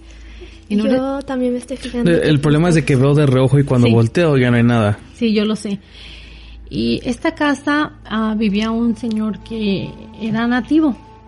Cuando nosotros nos movimos, por alguna razón remodelaron, remodelaron la, la casa, pero había muchas cosas ah, como amuletos que utilizan los nativos que nunca retiraron, no sé por qué. Pero eso que dices de las sombras, ah, no sé si recuerdas lo que te platicaba de mi hijo cuando estaba enfermo, que él decía que veía por la ventana esos hombres parados. En- entonces, am, eso que me dices, eso que me dices tú de las sombras que ves de reojo, no eres el único. Yo las veo muy seguido y no solamente afuera. Mi hija dice que la casa está protegida por este señor de un tipo de protección donde estas entidades, entes, lo que sea, energías, ellos no pueden entrar. A lo que yo poco que sé de este señor, este señor hacía sus tipos de rituales a navajo o algo así. Sí. Entonces, ah, tú sabes que ellos son muy ah, energéticos, Ah, sí, sí. de- demasiado sí, energéticos. por supuesto. Entonces, ah, eso que me dices tú, pues para mí no es, no es raro. No es raro porque yo lo veo, yo lo escucho, a veces en la puerta, a veces en una ventana, a veces en el patio de atrás. Difer- Diferentes, ah, Creo que ese es el hueso que viene, el que está en el pecho. es de, se- es de, es de, es de conejo. Mm. Y este, por eso te, por eso decía yo, eso, yo sé que esta casa hay, hay algo, hay algo más que ¿Qué, qué es lo que tiene colgado ahí afuera? Es este, ¿cómo se llaman? Seashells. Son seashells. am, pero ¿cómo, ¿cómo se le dice a ese tipo Conchas. de adorno? Al, al- al tipo de adorno. Cuando los ponen, Oh. pues los de viento. Sí, sí me- Ujú. No sé cómo se le pero sí es para cuando hace viento ya ves que tienen sonidos diferentes. Tienen sonidos. sonidos, sí. Y bueno, cuando el tiempo para describirlo, porque me, eso, eso es lo que estoy viendo, lo que estoy viendo yo cada vez que volteo. Ujú. Antes de que empezáramos, sí estaba un poco frío afuera, sí había un Sí. poco de viento. Entonces, cuando una ráfaga de viento le pega a unos adornos, se columpian. Este, hay veces que sí se columpia y hay veces que no. Hay veces que, eh, como si alguien lo estuviera estirando y haciendo así. Ujú. Y, y ahorita lo estaba haciendo así, me quedé como que así no funciona. O sea, se tiene que columpiar de sí. un lado a otro. Sí, ¿Sí me entiendes? sí. Y me quedo como que, ok. Y a veces, este, bueno, si es bien, si, si una ráfaga de viento pasa, entonces tiene que, se, se columpian por un buen rato. Y luego ya dejan, por Poco supuesto, poco, con, sí. con la gravedad dejan de columpiarse. Correcto. Pero ese no. Pero este no. Y se columpia y luego se queda, se queda Tensado, quieto. Se queda tensado. Se queda ajá, tensado y luego se empieza a hacer así, pero con, con tensión. Ujú. Mm, así es. Y Inclusive, ahorita a ver si lo hace. Si te fijas, Florentino. sabes que eso de las sombras que tú me dices por la ventana es, es muy es muy común verlo aquí en esta casa por alguna razón. Eh, mm, nosotros lo vemos, nosotros estamos como que ya nos familiarizamos con ver eso. Ellos no ellos no entran, Ellos no pueden entrar. ellos no pueden entrar a esta casa. No lo sé por qué, pero Una vez sí entraron. Una vez sí entraron y no se siento bien la casa. Ujú. Se- se- porque ellos, mm, digo, no son mala energía, pero Mira, Sí. Florentino. está sucediendo. Si ellos, te fijas cómo se está columpiando. ellos, am, yo, en mi mente, ellos son las, es, los am, espíritus, no, las cosas que están afuera que protectan de las cosas que de las de las de las rituals que el Los rituales. Que el señor hizo eso es son las cosas que él estaba tratando de protegerse de, De ellos. de ellos. So, ellos no pueden entrar porque él tiene esa um, cosa. Otra, otra, otra de las cosas también, como en, aqu- en, aquella, en aquella ventana de la cocina. Fíjate, fíjate tú. Nomás se ve como que, haz, haz de cuenta como que así, como que. Y dices tú, está oscuro, no hay una manera que tú veas de allá para acá, así como está la luz ahorita encendida, no hay manera de que, de que alguien se vea si está afuera. Sí, no puedes ver para afuera. No, pero sí, pero sí se ve. Pero, o sea, sí se ve. Y, y eso es algo que es raro. En una ocasión, cuando te digo que estábamos aquí en la cocina, tú ves cómo está la isla. Yo estaba de aquel lado cocinando, donde está esa copa estaba ella y mi sobrino, el que entró ahorita. Ujú. A ellos les tocaron el hombro, a mí me tocaron la cara por completo. Nos quitamos de ahí, mi sobrino prendió inciensos, eso, digamos que equilibramos hasta cierto punto. Nos salimos afuera, ella y yo, cuando salimos afuera, yo vi dos, dos hombres, completamente les veía su cara en la camioneta de mi esposo. Así, bien le veía las facciones de la cara. Dijimos, ay no, ¿qué pasa? O sea, cuando algo así pasa, es que se mueve. Nosotros lo decimos a ¿Algo entró o nosotros movimos la movimos la energía? energía y, y, y se hace más evidente. Nosotros lo sentimos así, como que algo se descontroló y, y se movió la energía y es más evidente ver cosas así. Sí, por ejemplo, un comentario que les hice antes por cuando, cuando su hija mencionó que, que a, la- a la que a lo mejor este como, como, lo- no, se me olvidó cómo le he dicho que ah, ella piensa que la mujer es la que es la digamos la más I, I forgot how you mentioned it. Sí, Ah, es la una que controla la casa.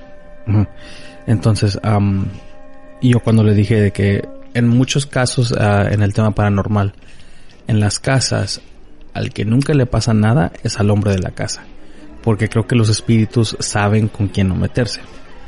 Pero al, a, como- a lo que se refiere de que la, la- la mujer es la que controla, eso sí, la mujer de la casa es la que creo que tiene más, este, aparte de más experiencias, como que más, este, no, no sé cómo escribirlo, ah, más fuerza en este tipo de, ah, de energías. sensibilidad. Sí, más sensibilidad ah, en, en psicológica y este y a lo mejor y física.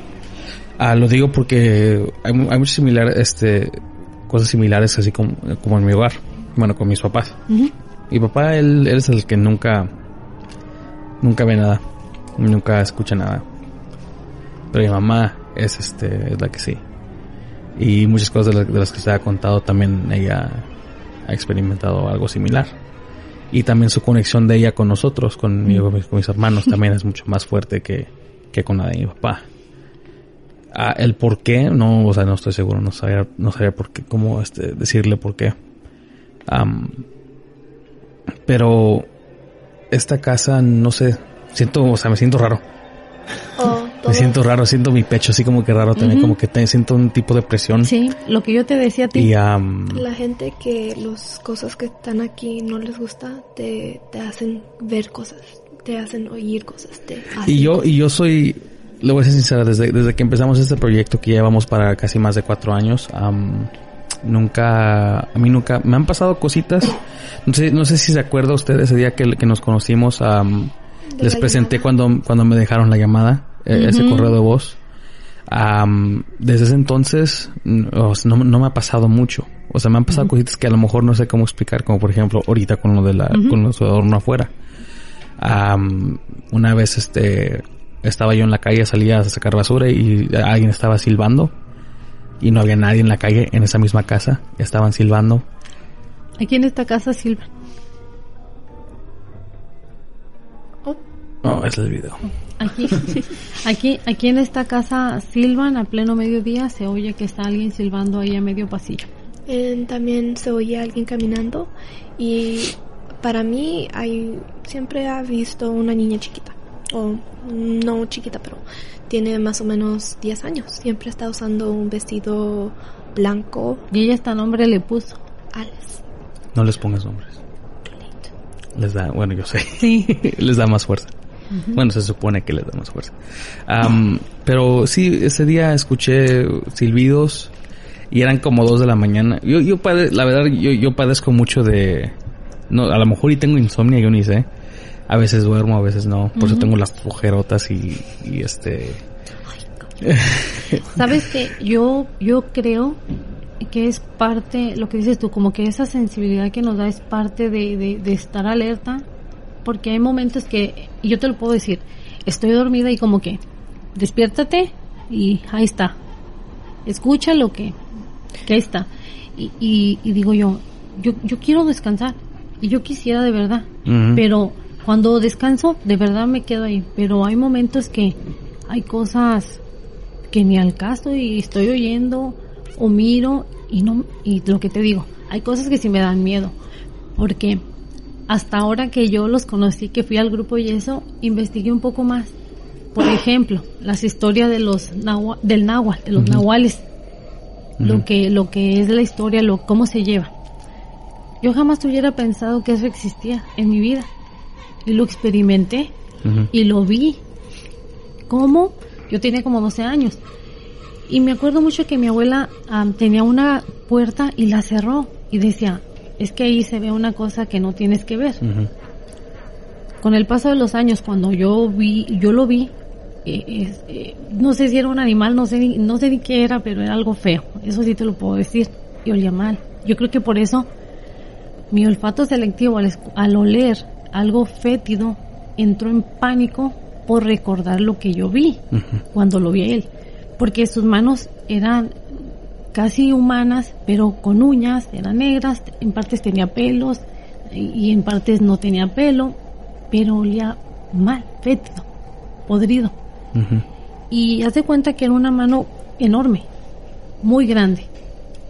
No le alcancé a ver la cabeza porque estaba por encima de la puerta, pero era algo grande.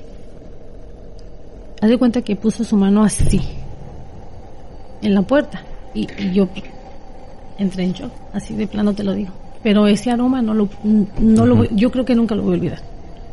Y yo decía, ¿qué es eso? ¿Qué, qué era eso? O sea, hasta hoy que ya leo más, que tengo tiempo de hacerlo, ahora entiendo y escucho esas historias de los náhuatl y pues todo puede ser. Mi, mi abuela, su papá era del centro de México, o sea, muy familiarizado. Mi abuela era indígena, de, de sangre indígena, entonces digamos que ella tenía todas esas historias o toda esa parte mística Sí.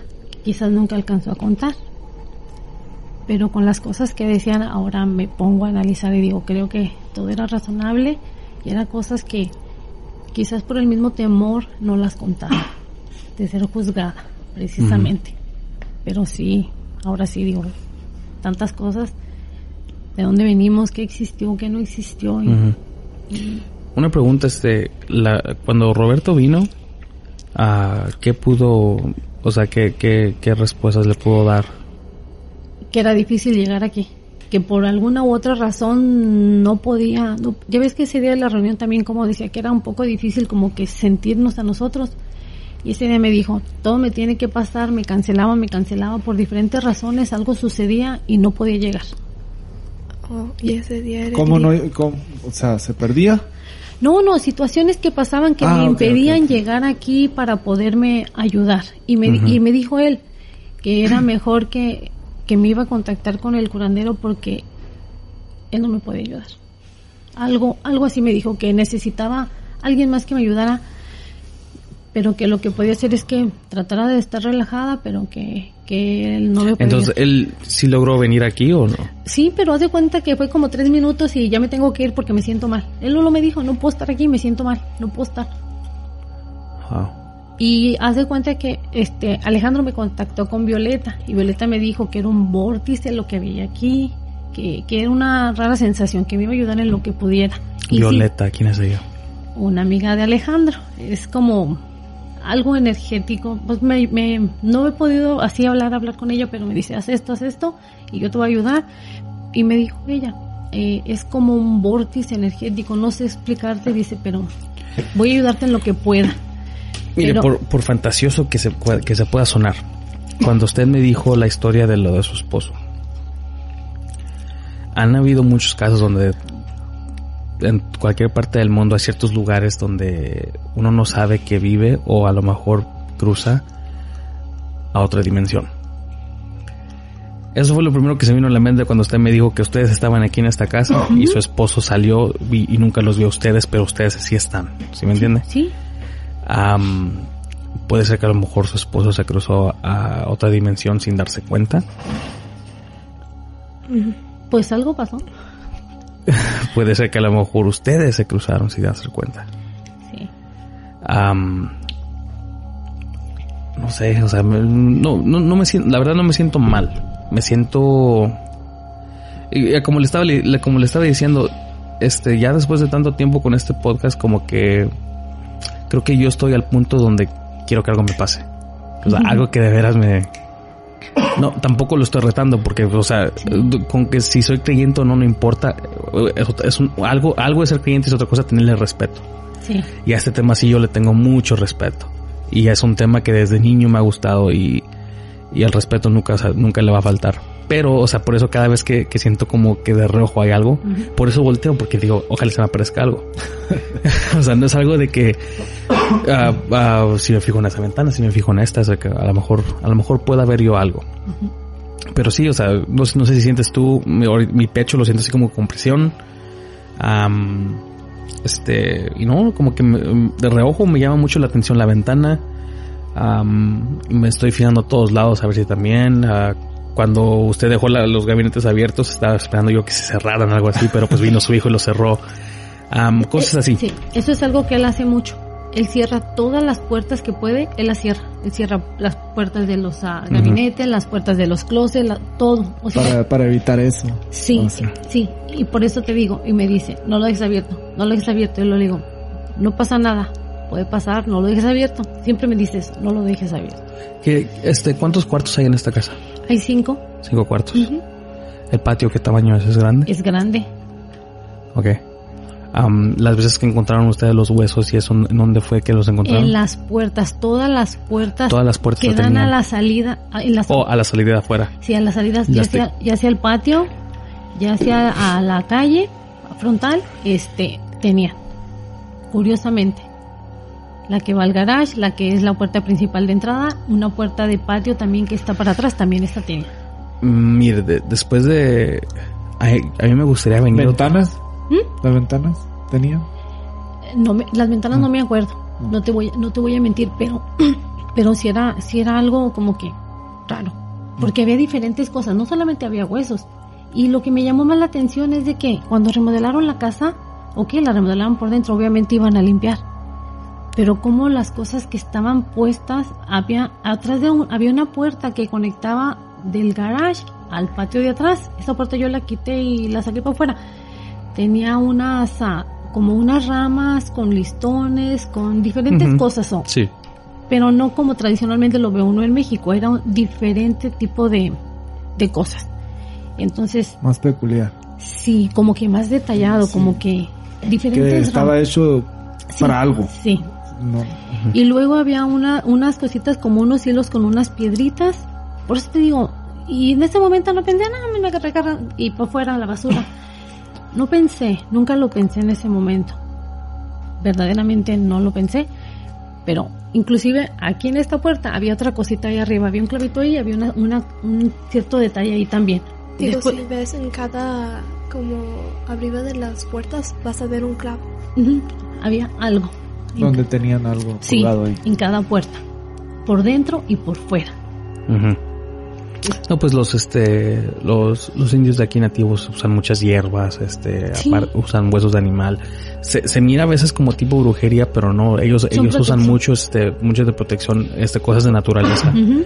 Este ah, una se me hace raro porque ¿Qué, qué cree, ¿De qué creencia es, es usted? No, Yo no tengo creencias no religiosas. creencia. Yo sé que hay que hay varias. energía. Yo sé que hay energía y nada más. Yo te puedo decir, pues, el ser supremo que sea para cada uno. Pero yo te puedo decir que yo no tengo una creencia religiosa. O sea, que cree en un ser supremo, Sí. pero Pero Hasta no, no una religión basada No en tengo eso. ninguna religión. Y nunca la he manejado por alguna razón. Y te voy a decir por qué.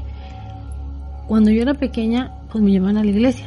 Me sentí obligada, de cierta manera, pero me sentía mal. Sentía eso que dices tú. Esa, esa presión en el pecho de que no puedo, no puedo, o sea, no puedo. Sí, y no, no, no es dolorosa, o sea, No, se no. siente- nomás es- te molesta. Sí, es como que una, molesta. una rara sensación. Y haz de cuenta que eso me pasaba a mí. Mi sobrino dice lo mismo. Vamos a la iglesia y dice, ahí parándonos en la puerta nos vamos a quemar. ¿Por qué? No es por, o sea, es literal, sino que es una sensación que, que no podemos estar ahí. Por alguna razón no podemos. Es como que, ay, no, no, no puedo. Yo no también tengo esa reacción donde mi pecho se siente um, como si tiene presión o si me siento pesada y está como ugh. Sí, nomás, nomás molesta. Y no sé por qué la empecé a sentir y, y nomás de repente me dio. ¿A ti no? No. Sabes que yo hace rato cuando estaba yo ahí Colesterol. sentada. ya, me pegó. Va a ser eso. Cuando yo estaba ahí sentada, que estaban acabando ustedes de armar, eh, yo sentí algo en la espalda, así como que. Y no sé, ya ves que me senté y luego me volteé de un lado y luego me volteé del otro. Pero sentía eso en no sé qué en la espalda. Dije, pues en mi casa, ¿qué, qué pasó? ¿Qué moví? No moví nada. Oye, qué raro que entonces el señor Roberto no hizo nada cuando vino. Tres minutos. Tres minutos. Y me Es- dijo, no puedo que- quedarme mal, lo siento mucho, no puedo. Así me dijo, de verdad. conmigo y Destiny y ella no no No llegó hasta la sala. Sí, llegó, Llegó, sí, de aquí. No, nomás dijo, aquí rapidito y me, me voy. No puedo estar. es porque más de las cosas um, están en ese cuarto o están en el cuarto que yo estoy en ahorita porque allí cuando Destiny estaba allí ella decía que había cosas no humanas pero son como tenían facciones de humano pero eran como cara de lobo cara algo como no uñas bien largas y rojos um, ojos rojos y que las que la vier, que nomás la veían como cuando se dormía y le daba mucho miedo Sabes que mi tía vivía conmigo hace algunos seis meses se movió. Eh, y ella estaba en el cuarto donde está ella, precisamente donde se suscitaban este tipo de cosas. Mi tía es muy, muy, muy católica, te lo puedo decir, muy devota de su Virgen de Guadalupe. Yo soy el respeto, ella siempre con cada quien con su religión y sí, qué bueno. Sí. Pero mi tía me decía, yo a veces llegaba y yo la encontraba aquí sentadita, amarilla. Y le digo, ¿qué pasó tía? ¿Te sientes bien? Me dice, no lo vas a creer, hija. Dice, no me agarraron y me dieron vuelta en la cama. Así. Literalmente. Y luego le dije, ¿de verdad tía? Dice, sí. Y luego a veces, me agarraron los pies y que me estiraron. Ok. Eh, otra de las veces, ah, te digo que yo me iba a las a la una de la mañana, pues, me iba muy temprano a trabajar. A veces llegaba a las 7 de la mañana. En tiempo de frío, obviamente, todavía no amanece.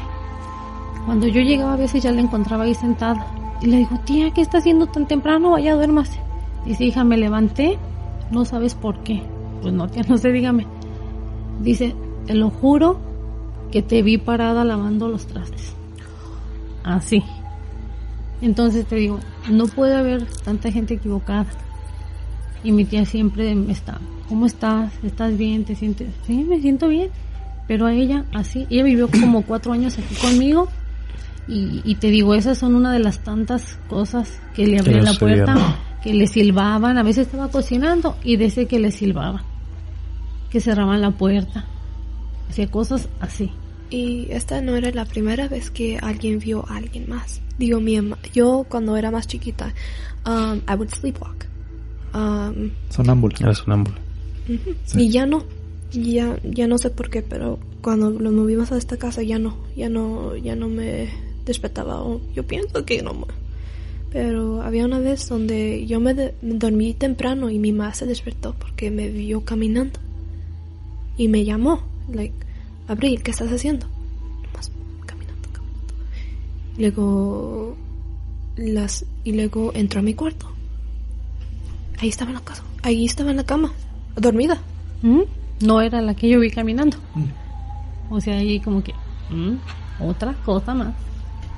Ahorita que dijo Abril que que miraban siluetas con, con cara de, de, de lobo o, o cosas así. Era la Destiny. Yo, yo, La, yo, ¿quién? Mi, mi hija, la otra, la Oh, más pequeña. Relató que miraba ¿Yo? solo con de lobos o, o- ella no, ella no le gusta hablar de eso porque ella Porque, lo digo porque los indios, a muchas tribus, deten- eh, usaban muchos como pieles de lobos en la cabeza, No, sí. cabezas de lobo. Lo que viene siendo el lobo, este... Hay muchos animales que El ellos- jaguar ellos, más ellos México, consideran sí. Como sagrados, animales sagrados. Sí. Yo sé que el búfalo blanco, el albino, eso es, es lo que es uno de los más sagrados para ellos, todo ese tipo. Y era muy usual en, en estos sacerdotes o brujos o chamanes ponerse la, la, la, la cabeza del lobo Sí. encima. Entonces, Yo creo que el curandero a lo mejor no sea la persona adecuada en traer. Yo creo que tendría que ser alguien que sea nativo. Un nativo de aquí. Que le pueda... Pues que me que pueda tenga más esa conexión con... que tenga más esa conexión, sí. Porque entonces ya estamos hablando de dos, este... Digamos, tribus diferentes. Sí, Dos, sí. dos cosas diferentes. Así es. Son muy diferentes porque, ah, pues bueno, el, el curandero, su espíritu de él viene siendo que este azteca o maya Habla na- náhuatl. Y este y el de pero el de un nativo, o sea, Sí. los tiempos de aquí en donde antes de que de que por supuesto el blanco corriera nativo de su tierra era muy diferente. ¿Sabes qué? El hecho, el hecho es de que, eh, por decir a mí, esta casa no me, no me incomoda, me siento cómoda, me siento, o sea, me siento bien. Es como que, como que me da esa, esa, esa parte así de tranquilidad, no sé explicarte. Y este, lo único es de que, pues las cosas que pasan, digamos que se ven afuera, porque no, no, no tanto así, como que lo que yo, lo que se oye aquí es diferente, no, no, no me ataca, so- lo veo, lo siento, pero no me ataca. Eso es diferente, es, es lo que como que me sorprende mucho. Y te voy a Como decir, que la protección que hizo él ayuda. Sí, porque en la casa de mi mamá, lo que hay en la casa de mi mamá, eso sí me ataca. O sea, ahí yo, y cosas pasan cuando ella está ahí. y sí, como que yo voy a la casa de mi mamá y se mueve toda la energía y, o sea, es, es feo lo que sucede. Pero aquí no, como que siento esa paz, eh, es tranquilidad, ah, no, no, no sé, no sé explicarte, es diferente, muy diferente. O sea, yo es como que yo tengo que llegar a mi casa. Lo que necesito está en mi casa, me relajo, estoy en paz, está todo bien. Por alguna razón. Nomás por lo que a veces te digo, no, ya no me da como miedo. Lo que te decíamos de que cuando se mueve la energía, cuando decimos que veíamos eso que, cuando digo que Violeta, Violeta me, me decía que era un vórtice y que lo iba a cerrar y que no sé lo que ella hizo. Pero me ayudó. Porque si yo venía en la noche con la luz apagada, yo veía gente aquí en la sala. Yo veía la silueta de la gente aquí en la sala. Y eso se sentía feo, porque no era una. Eran muchas. Y sí se sentía. Era lo que le decía a Florentino, vinieron mis suegros de California y yo tenía una, un adorno de madera en el baño. Mi suegro, cada vez que pasaba por el pasillo, ese cuadro salía volando del baño. Por alguna razón. Y mi suegro lo tomaba broma, dice, es que lo que vive en tu casa no me quiere, Yesenia. Oh, Dice, y- pero no me voy a ir. Dice, toma neas, aquí voy a estar. Los días que él duró aquí fue en diciembre, duraron dos semanas aquí. Se veía un perro en mi cuarto. Él y yo lo veíamos. Y nosotros decíamos, ay, decimos, no decimos. Digo, como que decíamos, como que alguien se va a morir. No sé explicarte, una rara sensación. Pero, Sí. es- pero ese perro ahí estaba. Y mi suegro estaba. Y cada vez me dice un día, quita ese cuadro, dice, porque cada vez que salgo del cuarto me avientan tu cuadro. Mejor quítalo.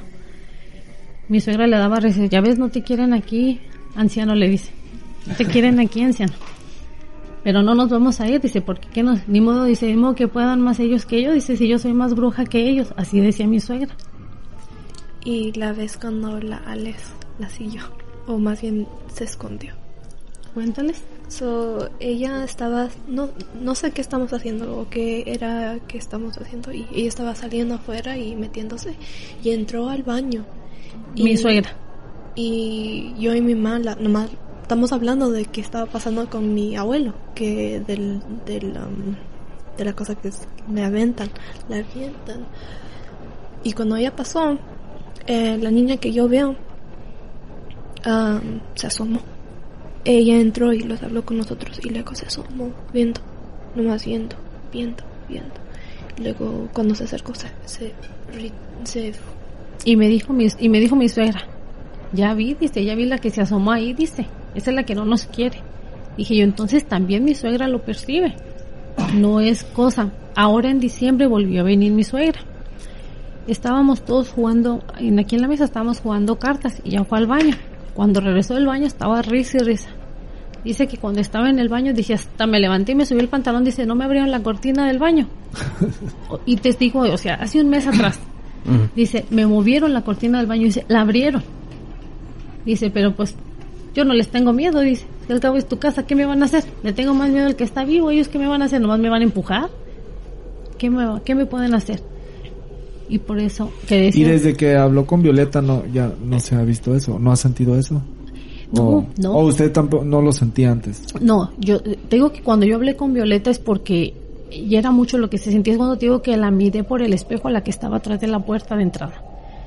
Y Entonces ya. cuando habló con Violeta disminuyó Sí, más. mucho, mucho, mucho más. Porque te digo que veía las siluetas aquí, aquí en la sala, o sea, ya era como que todo el día, o sea, no dejabas de ver sombras, sombras, sombras. Sí. Y dices, pues, es raro. Para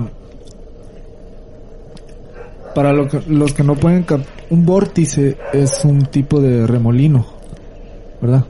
Pero ah, haciendo como una especie de, de- de portal hacia otros mundos. Por eso decía Violeta, yo creo que tienes un vórtice donde está sali- están saliendo muchas energías o muchos seres.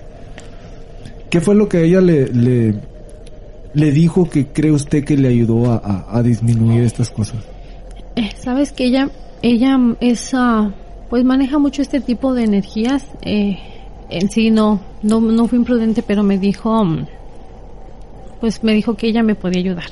Yo le expliqué lo que estaba sucediendo, lo que veía, sentía que me tocaban, las sombras que, o sea, le expliqué todo lo que se veía. Me dijo, te voy a ayudar. Dijo, pero, dijo, "Va- vamos a hacer, tienes que comprar. Me dijo unas cosas que pusiera para que yo la ayudara al, al mismo tiempo que ella lo hacía a distancia, yo lo hiciera aquí. Y sí disminuyó mucho el movimiento que, el movimiento que había. Porque hace cuenta que se escuchaba hasta que crujían las paredes, o sea, cosas que dices, mi casa se está cayendo, ¿qué está pasando? O sea, cosas que dices, que si un cuadro se movía, que si de repente la silla esa que se cayó, porque, o sea, cosas, por decir, yo llegaba y mi sobrino estaba conmigo cuando llegábamos al bar, a este punto te lo digo. Esa es mi bolsa, esa que está ahí, y está grande, y está pesada. Llegaba y la ponía en la barra, a veces de estar en la barra mi bolsa salía volando como unos tres metros. O sea, y mi sobrino lo llegó a ver. Ponía los bancos de, de arriba de las mesas, los bancos a veces salían volando. Y le digo, me dice mi sobrino, ay no, ya me dio miedo. Le digo, es solo energía, gastaron mucha energía para mover ese banco. Ya gastaron la suficiente, Sí. no van a hacer más. Y era lo que yo le decía, ya son muchas cosas, ya no solo era aquí en la casa, sino donde estaba. Pasaba una cosa, pasaba otra cosa. Ella me ayudó, me hizo eso, todo se tranquilizó, sentí esa, como que esa tranquilidad. Y si te fijas, como que se siente así como que, no sé. Relajado. Sí, tranquilo. Pero en ese momento, cuando todo estaba mal, eh, hasta se percibió un aroma diferente. Un aroma como humedad, como un aroma inusual. Tú puedes poner un incienso, puedes aromatizar, pero ese aroma era peculiar. Por alguna razón. Después de que, de que ella me ayudó, muchas cosas empezaron a cambiar. Inclusive te voy a ser bien franca. Yo duré un año enferma. Empecé enferma, enferma, cada vez me sentía mal, mal, mal, mal, mal. Iba al doctor, iba al doctor y eh, siempre me decían, tienes un virus, tienes un virus. Pero yo me sentía verdaderamente mal. Al punto que yo decía, yo siento que me voy a morir. porque me sentía mal. Y le dije, yo me siento mal. Y pasa esto y pasa esto. Las cosas fueron cambiando poco a poco, gradualmente. Fui mejorando, mejorando. Y mi hija sabe, o sea, había días que ni siquiera me podía levantar ni de la cama. Me levantaba bien, pero ese dolor de cabeza me volvía loca. Y voy al doctor y no tienes nada y no tienes nada. Y muchas veces decimos, las energías también hay que equilibrarlas en el, en el cuerpo que tenemos. Y, y me pasó. Que ni dijera que no dije, no, si yo me sentía mal. Algo no estaba bien. Y poco a poco fue mejorando, fue mejorando, fue mejorando y ahora te puedo decir, está bien.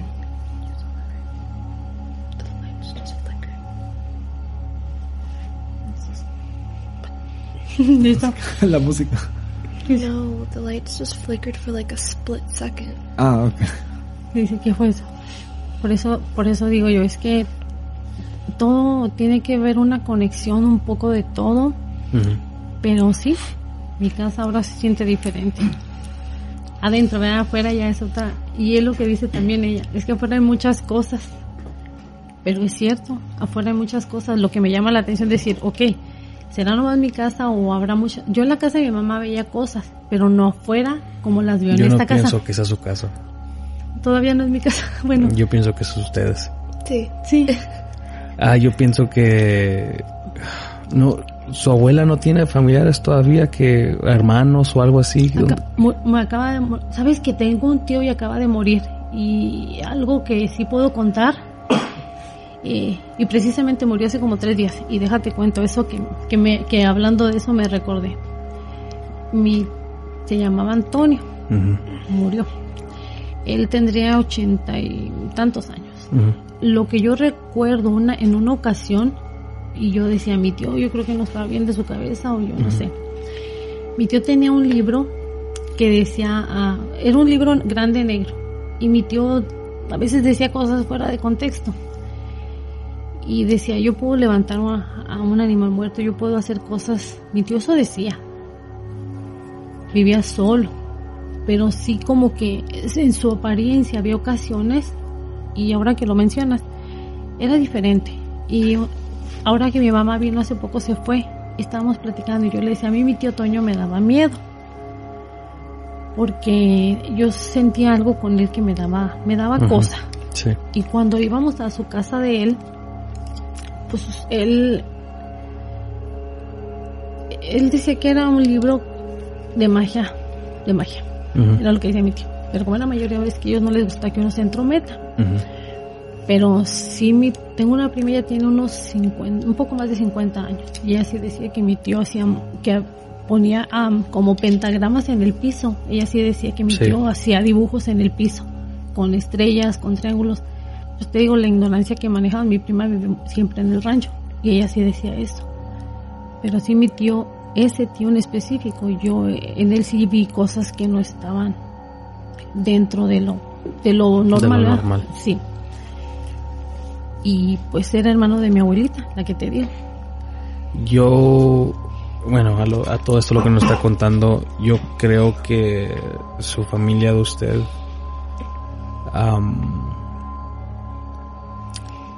creo que todo eso tiene una respuesta y, y creo que tiene está conectado con su abuela. Yo digo que a lo mejor su abuela fue parte de algo que nunca les dijo y les, les afecta a ustedes. Podría ser brujería, a lo mejor le hicieron brujería a ella. am, no sé, o sea, se me hace muy... Se me hace muy, muy am, extremadamente raro Todo lo que sucede. todo lo que sucede. Am, más de una persona, a más de una persona les pasa, pero aún así si- siguen siendo familia de ustedes. Exactamente. Ese es algo raro. Precisamente. Porque haz de cuenta que, pues sí, pues mis, mis primos, mis, mis primas, uno de mis hermanos, mi hermano mayor, él siempre, como que él tenía ese como, como desapego con mi abuelita. Sí. Y siempre le decía a mi mamá, mamá, mami, dice, no se enoje ni nada, dice, pero yo le puedo saber que mi, abuela es bruja. Mi abuela es bruja, mi abuela hace sus cosas. Yo no sé explicarle, pero yo siento ese algo con ella. Y pues te digo, son cosas que sucedían, cosas raras, porque en la casa de mi abuela pues sí se veían cosas y mi abuela nomás no pasa nada. Ujú. Así como que, pues si, uno, si lo estamos viendo, o sea, como que no pasa nada. No me venga a decir que no pasa nada cuando yo estoy viendo, cuando, pues no, no hay una, no hay una cuestión lógica. Algo está pasando y que ella no nos dijera, porque hace cuenta que mi, mi abuela, yo sí te soy franca y si la llegué a ver yo muchas veces, ella salía mucho de noche, mucho, honestamente. Había ocasiones que me decía, vente, vamos al, vamos al monte. Y yo estaba chiquilla. Y luego, aquí espérame, ahorita vengo. Y ahí a medio monte, pues, cálmese. Pues, y eso hacía. Eso hacía. A medianoche. A medianoche. Y nos me decía, aquí espérame. Ella se sabía entradas, salidas, veredas, montes de un lado y de otro. Era raro. Y ahora que lo mencionamos, ¿verdad? dices tú en ese momento, pues Uno, uno no lo piensa, pero... no. Ah, ahí estaban las respuestas. ¿Qué, qué hacía ella? Ajá. Es lo que estoy pensando yo. ¿A dónde se dirigía o, o- o con quiénes se dirigía? ¿Quién es, la, ¿Quién es el mayor de sus hijos? Eh, se llama el ma- de los míos o de Bueno, míos? tiene cinco, ¿verdad? sí Elliot se llama Ella es la del medio. ella es la segunda ¿La segunda? Sí. Ok. el mayor se llama Elliot y te digo que yo con él me empezaba fue cuando me empezaban a pasar cosas bueno más cosas Y cuando su abuela falleció, ¿ya cuántos, te- cuántos hijos tenía? yo tenía estaba embarazada de la más chiquita Entonces ya iba para su tercero. no ya iba para la quinta hija ya tenía los gemelos también Oh, ya te- y por y, y su abuela no conoció nada más la, la- última que conoció fue ella Sí, ¿O conoció a los gemelos no, también? a ella, a ella, pero ella decía, ya no las voy a volver a ver ni a ti ni a la niña. y por qué nada más tenía porque tenía más interés en ella y en los otros hijos no No lo sé. Pienso es porque yo me veo más como mi mamá y como las otras dos somos somos casi la misma cosa. Digo, ella es de, de negro, pero yo soy de luz. Ella, ella es la mayor, hija mayor, ¿no? Ella es mi hija mayor. Puede ser el linaje de la, ¿tú crees? de la mujer. es lo que estaba pensando Porque curiosamente, fíjate, de, de Usted, usted es la mayor de los hermanos, la mujer mayor. sí, Y su mamá mi mamá no, es la que viene siendo. la tercera hija, Ah, pero mi mamá es como que la del, mi mamá era la que llevaba las, el movimiento de la familia, como que ella era. Y, y mi abuela siempre, desde que yo era pequeña, se apegaba conmigo. Y no nada más ella, mi otra tía, y yo a veces también le digo a mi tía, la que te digo que le volteaban, la volteaban aquí en la cama. Sí. Y me dice, mi tía siempre me dice, igualita que tu mamá. Y le digo, ¿por qué? Dice, porque te ves así tranquila, dice, pero nadie te conoce. Y le digo, yo le digo, oiga tía, pero esto, me dice, tú sabes, y así, y por eso a veces me pongo a pensar, porque mi tía me dice, es que hay tantas cosas, dice, que yo, yo la, yo la siento, tú las sabes, dice, al- dice, tú sabes las cosas de cómo eran las cosas de mi mamá, así dice ella. Y le digo, ¿cuál es tía? Yo quiero saber por qué tantas cosas raras me pasan. Y siempre me dice mi tía, porque a ti te tocaba. Es lo que me dice mi tía, porque a ti te tocaba. Por eso. Porque le digo, me y el otro día le dije, me pasó esto, tía, ¿cómo ve así, así, así? Ay, no, hija, dice, pues, ¿qué te digo? Y pues, dígame algo. Yo quiero saber, a lo mejor usted sabe más de lo que yo sé. Dice, es que mi mamá nunca decía nada. Pero sí, mi abuela eso tenía. Y con mi hermana, con mi hermana no, la otra, ni con mis primas, con ninguna. Es con, conmigo era con la que era así. Vendemos para acá, vendemos para acá. Pues yo estoy como un 90%, un 90 seguro que todas las respuestas a sus preguntas las tenía su abuela. Bueno, ya no la volví a ver porque sí. Sabes que también hace muchos años había un señor que se llamaba Don Pancho. Ese señor yo nunca lo conocí. Ese señor eh, era por parte de mi papá, de mi papá biológico. Ese señor, eh, como en los ranchos, ese señor hacía sus cosas, sus cosas, digámoslo así. Yo, ese, se- yo estaba aquí en el 93 más o menos.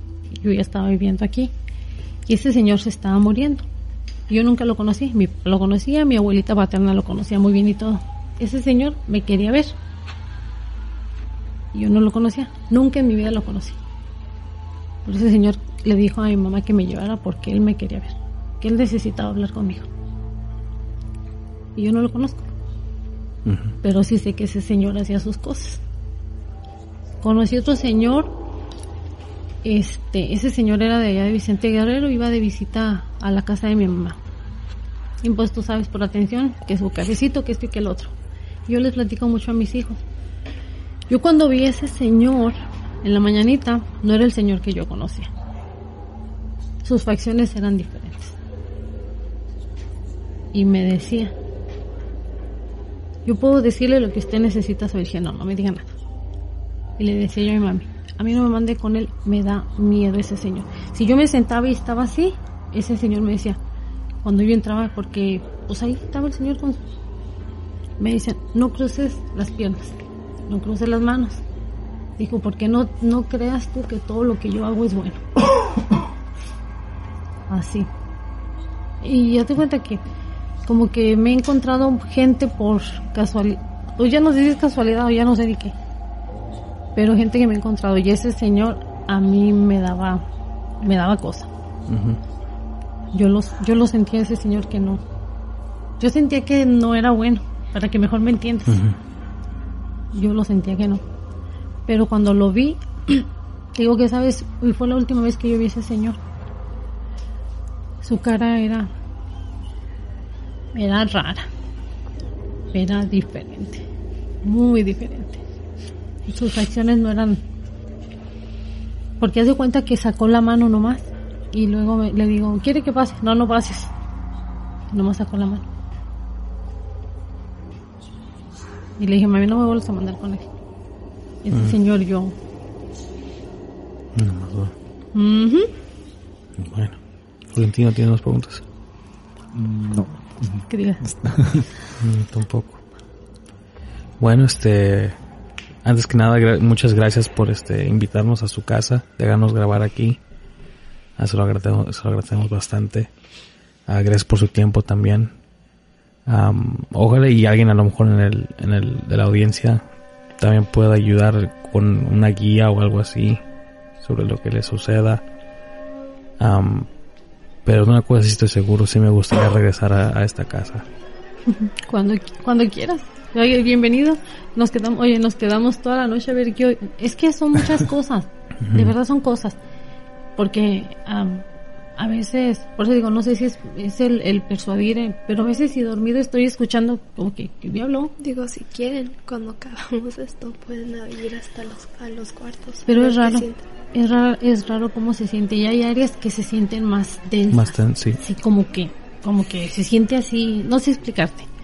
Pero sí, yo realmente sí me gustaría si alguien, ah, pues que escuchara, ¿verdad? que escuche el podcast y que, y que diga, oh, yo, yo puedo, yo puedo sugerirte, yo puedo darte, no sé, algo. aportarme algo que me pueda ayudar, que me pueda, pues sí, porque, como les digo, no, no es solo eh, soy yo, sino que, pues es algo que está pasando con mis hijos y me gustaría mucho que tengan una mejor calidad de vida, porque siempre va a haber quien juzgue, quien están locos. Por ejemplo, aquí, lo que siempre dice, o es, es bipolar o tiene esquizofrenia, por eso.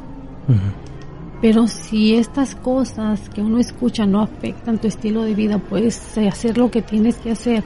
Una persona responsable, entonces es que algo está sucediendo. O sea, realmente necesitamos alguien que, que nos aporte lo que sea que nos aporte. Realmente lo agradecería.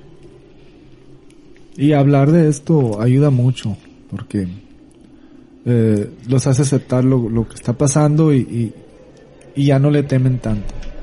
Eh, pienso yo que, que, no sé, desde la vez de la junta como que cambió algo. Sí, muchas cosas. Muchas cosas, ¿sabes por qué? Yo nunca me había atrevido como, como A hablar abiertamente, ¿verdad? Con, Sí, con y luego gente. que junté a todos, a todos en la casa, los que yo, porque tú sabes, tú sabes quiénes son. Y los junté a todos y le dije, lo vamos a hacer. Me dijo Roberto, me dijo un día Roberto, que casi estábamos listos y podíamos sacar lo que estaba en la casa de mi mamá. Le dije, no, todavía no. nos va a poner una paliza casi ahí. Porque yo siento que no es cualquier cosa, es, es difícil. La cosa que está ahí te va a quitar la energía. Te quita la energía. Y sabo eso porque cuando yo estaba allí, yo no me sentí bien. Cuando regresamos a la casa de mi tía, estaba como, ay, no puedo entrar. Like, que estaba llorando, estaba como respirando fuerte. Like, I was hyperventilating. Y no podía respirar, estaba como, no puedo, no puedo, no puedo, no puedo, no puedo, no puedo entrar. No me va a dejar, no me va a dejar, no me va a dejar. Estaba como, aterra, como aterrada. Pero sabes que una de las cosas, es que por eso digo, son muy muchas cosas. Ah, siempre le decía yo a mi mamá precisamente ahora que vino. Ellos tenían un yonki y tenían todas esas partes de carro ahí como, o sea, cabe todo ahí en el patio, por eso digo Sí. que es grande la casa. Entonces, le digo a mamá, tienen que sacar todo eso. ¿Por qué? Porque todas las energías atoradas en, en esos Se carros. viene con eso. Sí. Entonces, no necesitas todo eso. Hay que sacarlo, hay que moverlo, hay que, hay que hacer lo que hay que hacer. Porque ya. Hay que limpiar. Sí, porque ya con, con, con lo que hay en la casa es suficiente. Y te lo digo porque igual en la casa, así como dices, por las ventanas, ahí en las ventanas de mi mamá también ves. es raro. Y dices tú, hay que sacar todo. Como yo no acumulo, todo tiro. Lo que tengo lo, lo, lo- es porque lo compro, no porque nadie más lo tuvo, porque no quiero cargar con energía de alguien más que no necesito. Eso es algo que sí he aprendido muy bien. No tengo muchas decoraciones porque no me apego, no, no me gusta como que algo se quede ahí en cosas. Apenas puse cosas, esto de acá, pero yo tenía todas las paredes sin nada. Por No, la menos. verdad es muy poco. Sí, ¿por qué? Porque yo ya miré, yo ya vi lo que ha sucedido y por esa razón no me gusta tener nada. No tengo fotos, el espejo de la entrada lo tengo por otra cuestión de que lo que entra se refleja y para afuera. Si les gustaría participar, mándenos un mensaje directo a cualquiera de nuestras redes sociales. O también nos pueden mandar un correo electrónico a entraloscuridad.gmail.com.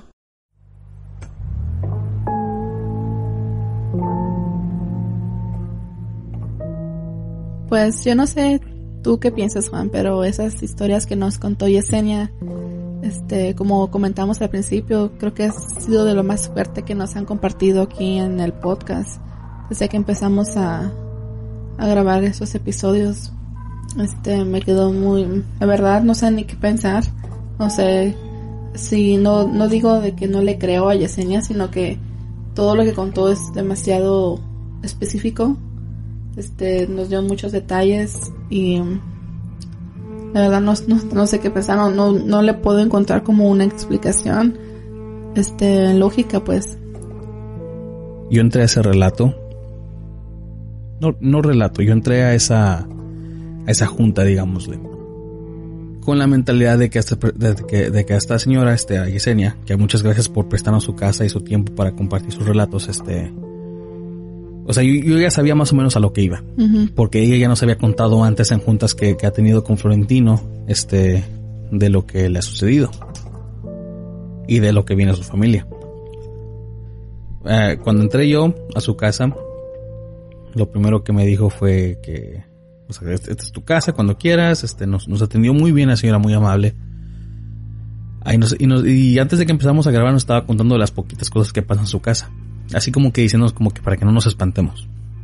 Como advertencias. Ah, advertencias.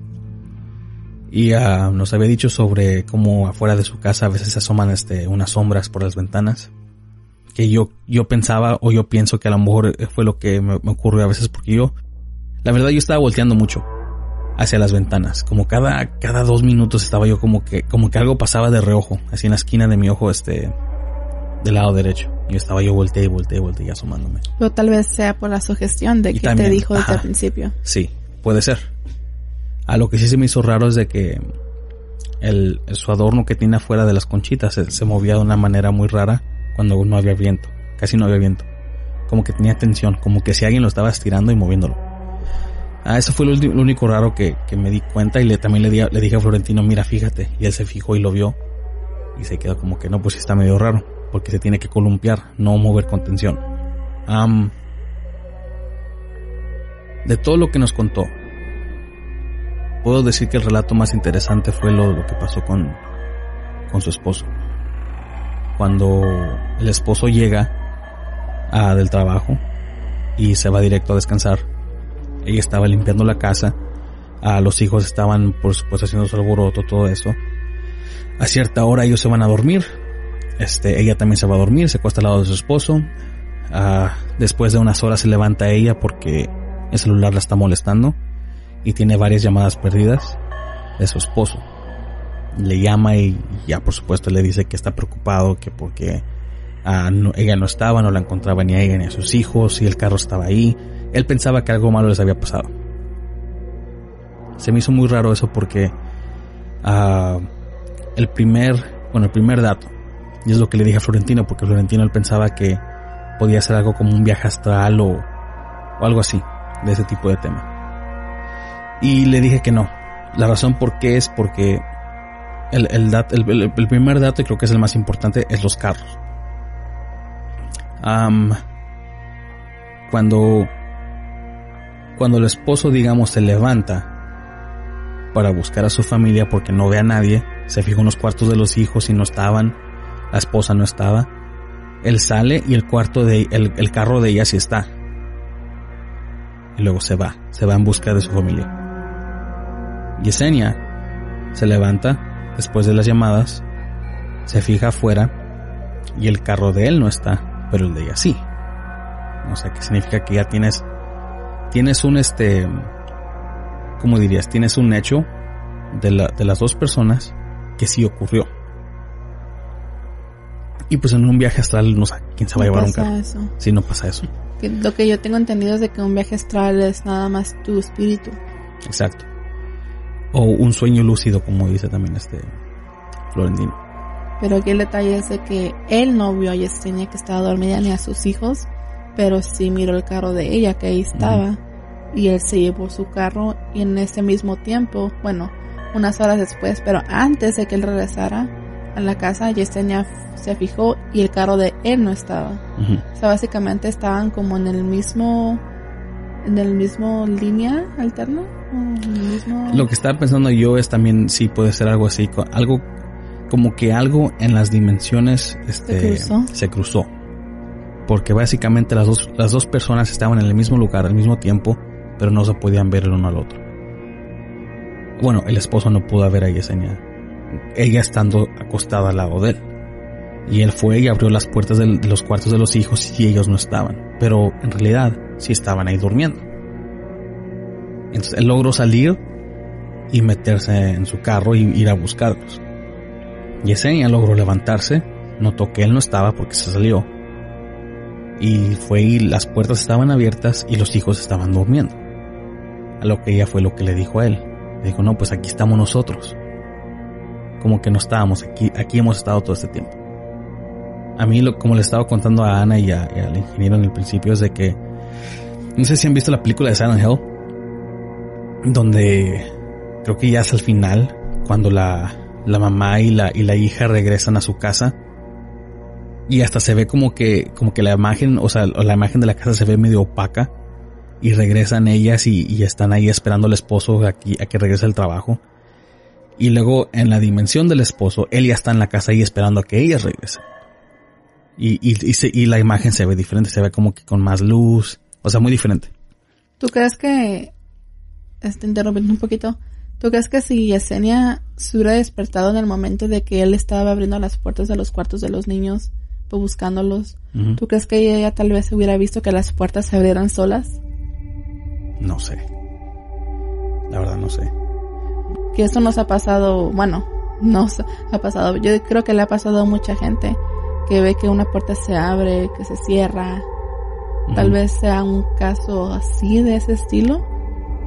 De alguien en una realidad alterna esté abriendo la puerta de su casa, pero realmente en tu línea está abriendo la puerta de tu casa y tú no sabes ni qué onda.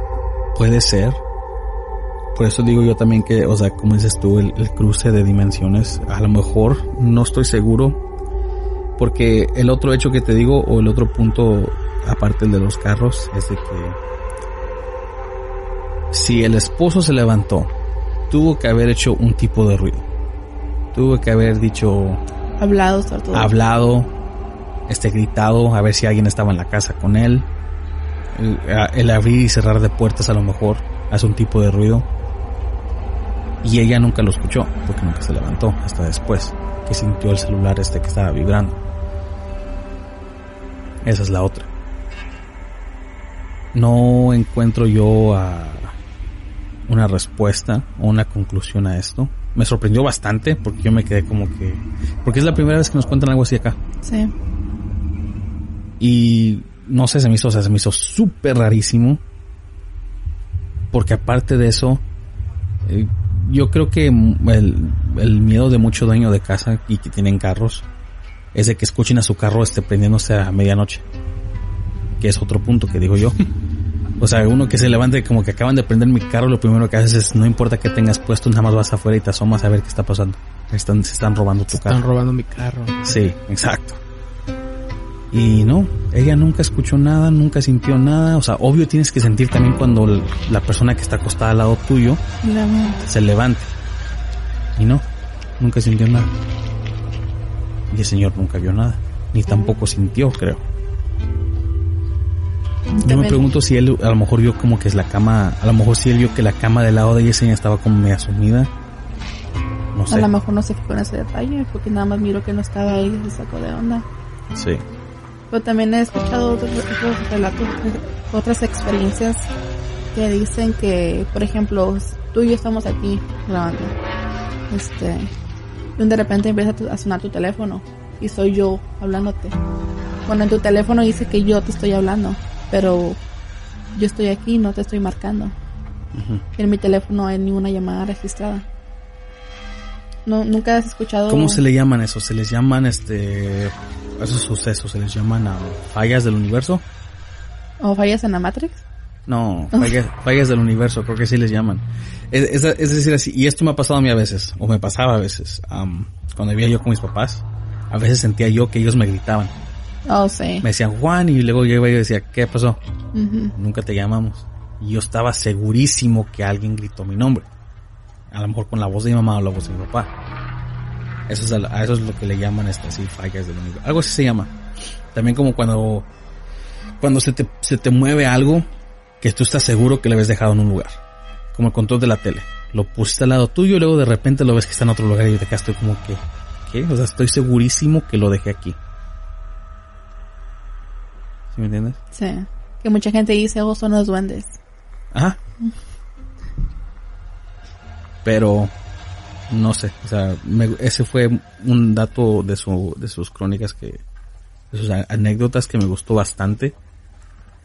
Am, algo que habías dicho tú que o que habías dicho tú ingeniero que a lo mejor pudo hacer que qué tal que si el señor fue abducido por por un extraterrestre. Por un- extraterrestres, posible. Yo he escuchado o he leído ciertas cosas así como cuando alguien siente como pérdida de memoria, algo así, que es posible que hayan sido abdu- abdu- abdu- ¿cómo? Abducidos. abducidos por extraterrestres, básicam- básicamente. Pero que no puedes, bueno, a lo mejor sí, pero que no también estas personas este sienten así como que un tipo de dolor físico porque no, sa- uno no sa- no sabe lo que les hacen. Pues lo que, bueno, obviamente ninguno de nosotros sabe lo que es eso, Ujú. que se siente ni nada. Pero a lo que he visto en películas este, o en documentales es de que ah, es como que si los extraterrestres hicieran como un tipo de escudo que nadie los escucha. Nadie escucha a la persona que está siendo abducida gritando ni nada. Este, todos siguen en, la casa en la noche, siguen dormidos, pero se llevan a la víctima. Y cuando regresa, pues nadie sabe qué pasó. Ujú. Eh, Me se me suena familiar como el esposo de Yesenia que estuvo gritando, buscando, moviendo y nadie se dio cuenta. Sí, tam- también este, yo sé que mucha gente ha visto la película del conjuro. La primera. Ah, cuando yo leí el libro de sobre una de las de las hijas que escribió el libro, am, que se llama House of Darkness, House of Light, ella menciona un término a la que ella le llama la burbuja, donde supuestamente cuando estos entes ah, se metían con una de las hijas o con la mamá, la metían, era como si la metieran en una burbuja. Que ellas hacían ruido, gritaban y todo eso, y, y ellas escuchan, pero las personas que estaban supuestamente, o sea, afuera o, o afuera de esa burbuja no podían escuchar. Y eso es lo que decía la, la, la autora de ese libro, es de que eh, eh, al término le puso la burbuja. Cuando ellos estaban en la burbuja era de que hacían ruido y nadie afuera los escuchaba. Pues también muy similar pasa en la película de Fort Kind, ¿te acuerdas? La de cuarto, cuarto tipo, Ajá. que también estaba el esposo dormido, o la esposa estaba dormida, y se estaban llevando a la pareja y estaban gritando y nunca se despertaban. No los escuchaban, es como Sí, si estuvieran dentro de una Sí. burbuja. Ajá. Muy... Muy raro. Pues la única diferencia aquí es de que nadie se llevó al esposo de Yesenia, él solo salió de la casa a manejar para buscar lo único, es el único detalle que, que no creo que haya sido una adopción. Sí, porque él, él estaba, él ya estaba a punto de llamar a la policía. Porque no, no, y, y, y, y, o sea, aquí en Estados Unidos es de que cuando, para reportar a una persona perdida son 48 horas. Ah, sí, dos días. Mm, sí, es cierto. Pero cuando es un niño, lo hacen luego, luego. Luego, luego ponen el Amber Alert o el, Sil- el Silver Alert, no sé qué alerta ponen. Amber. Y la cosa es de que pues la señora tiene, tiene hijos que, que todavía están de, de, de una temprana edad. Entonces rápido, si lo hubiera llamado a la policía, rápido em- empezarían a buscar, porque pues aparte de que es ella, pues también son todos los hijos. Por eso me hizo muy raro. Otra cosa que se me hizo extremadamente rara, que yo estoy, estoy como un 90% seguro, creo que la abuela estaba involucrada en brujería. No sé si, si, si fuera, si, si fuera este, o si es este brujería de la buena, aunque yo no, con- no, bueno, la verdad no sé, no, no sé qué se considera este brujería buena. Pero, Pienso que brujería buena es el que no le hace daño al ter- a terceros, entonces que se que- dedican como a curar, como curanderos. Como cabeza león. Que nosotros sepamos, cabeza de león no, hace maldades, pues no trata de hacerle daño a los demás. pero él tampoco se considera brujo. Bueno, a lo mejor una persona que no sepa si lo considera como tipo de brujería. Y este, bueno, pero es que se me hace extremadamente raro que la que la mujer ya, o sea, ya fallecida por supuesto, am, nomás estaba muy pegada con, con Yesenia y con la hija de Yesenia. Y eso que Yesenia tiene otros hijos, o sea, o sea ¿por qué, por qué nada más estaba ella ah, muy interesada en, en su hija que estaba ahí, que grabó esta noche con nosotros también. Y que también le suceden varias cosas.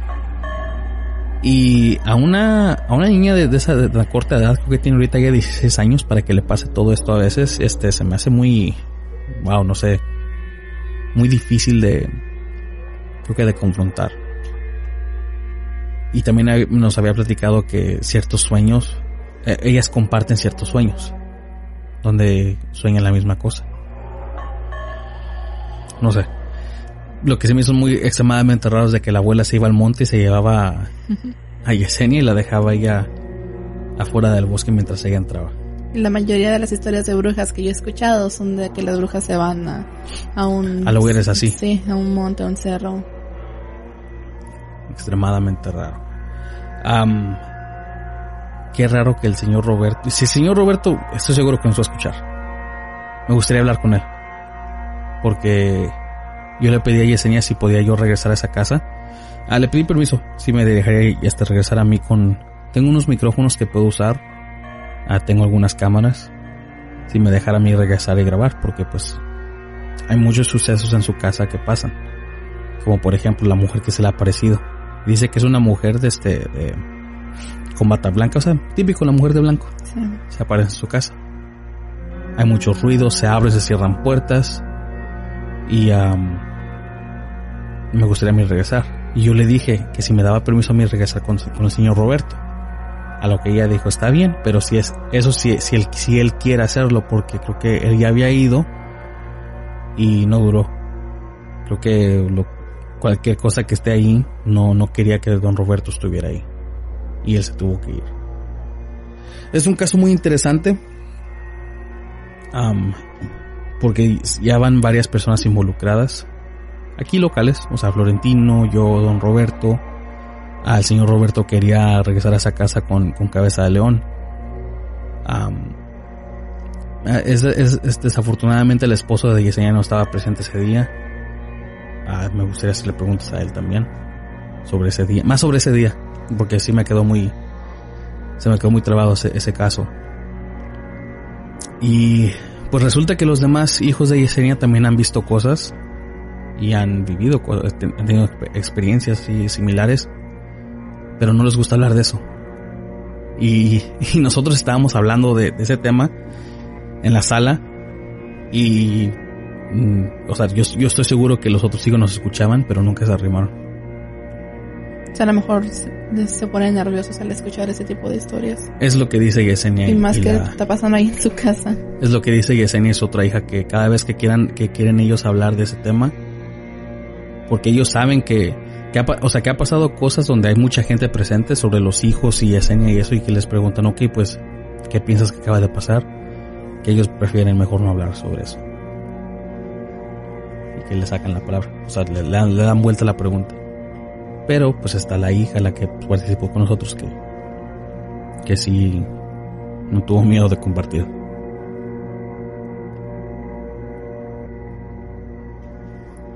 Pues yo tengo el, sentimiento de que con estos relatos, sobre todo con el esposo de Yesenia, estamos un poquito más cerquitas de encontrarle una explicación a todos los avistamientos de fantasmas. No sé tú cómo lo veas, pero para mí es como un pasito más. Un pasito más. Sí. Bueno, pues sí, la verdad cada, cada episodio que subimos se me hace un paso más. Pero ese se me hace. Este se me hizo un paso muy Se grande. acerca. Sí, así como estabas diciendo hace rato de que se abren las puertas, así como Ajá. mencionaste de que en un en otro universo o en otro paralelo, dimensión, sí. otra dimensión paralela, alguien está abriendo una puerta y tú de este lado no lo ves. Pues sí, eh, eso es, yo estaba pensando ahorita, pues muchos casos podrían ser eso, exactamente eso. La mayoría, yo creo que la mayoría que de esos casos pudieran ser eso. Y yo siempre le he dicho a Ana que yo pienso más en algo así que a que sea como un fantasma o algo algo así. A lo mejor un alguien. espíritu de alguien o algo así eh, es más probable a mí se me hace que sea algo más para un, un universo paralelo o algo así. No Sí. para quitarle, no para decir de que no, porque hay mucha gente obviamente que dice, pues, él está conmigo, una persona Sí. fallecida, ¿verdad? Lo que les da, ah, ¿cómo se dice? Comfort. O sea, que saber que esa gente siempre está ahí con ellos o lo que sea. Sobre todo cuando sienten que es alguien familiar. Ujú. Está, o sea, está rarísimo. Otro dato que me gustó también que mencionó ella sobre los huesos que estaban en las puertas, que, que son puertas que apuntan hacia afuera, hacia el patio o hacia la, ca- hacia la carretera de enfrente. ¿Ella nunca ha sacado los récords de esa casa? No, y se lo sugerí después de grabar, le dije que si no le no ha dado curiosidad de, de pedir este récords, El historial. un historial de la casa, porque como dueño puedes, Sí. puedes pedir historial de la casa. Y no te lo pueden negar tampoco, Tal vez ella no quiere saber. a lo mejor. Pero ella dice que sí, que, que un indio nativo vivía ahí antes y que, que él puso los huesos y que había muchas cosas también que se le hacían muy raras. Pero que le preguntó a alguien sobre los huesos y eso y que le decían que era un tipo de protección. Como que esta persona está protegiendo de algo de afuera. Y ella ya ha movido los huesos. Yo le dije, ¿por qué, ¿por qué los movió? ¿Por qué los tocó? Los hubiera dejado. Si no, si no le están haciendo daño, los hubiera dejado. Pero pues la, la curiosidad. Y tú, este, ¿cómo ves a Yesenia? Ella está buscando deshacerse de todo ese tipo de eventos. Está buscando una respuesta. Ah, Lo de ella está buscando, tiene muchas preguntas tiene, y está buscando respuestas porque pero no la ves intención de querer deshacerse de todo. Todo lo que la sigue. ah, la verdad es muy difícil porque como ya lleva mucho tiempo con esto, está acostumbrada. Ujú. Pero pues es algo que sus hijos no, no están acostumbrados. Es algo que le sucede a su esposo y pues su esposo no sabe todavía si creer o no. Ah, Es que la verdad, como niño, vivir con ese miedo no está nada chido. Mm, mm. Yo viví muchos años así en una casa que pasaban muchas cosas Y era vivir con miedo todo el tiempo. Porque no es algo que uno no puede entender. Hasta la fecha uno no puede entender muchas cosas. Exacto. tal vez por eso ellos no quieren decir nada, pues luego le sacan la vuelta, así como dice Juan. que- Sí. Sí, este, y otra cosa que le dije a, a su hija de Yesenia, porque ella dice que tiene un- un- que hay un espíritu de una niña en esa casa. Y la nombró. Le puso Chloe, creo. Y yo me quedé como que no tienes que nombrar espíritus, porque supuestamente les da fuerza. Les estás dando como que un cierto permiso para estar en tu casa. Y para deshacerte de ellos va a estar muy difícil. Me dijo ella, pues sí, pero pues ya es demasiado tarde. Ya la nombró Chloe. Y la, no sé, habla de ella como si fuera una, una invitada en su casa. Como una amiga de sus hijas. Ajá, hijos. exacto. ¿Y sus hijos no nunca la han visto? Sí.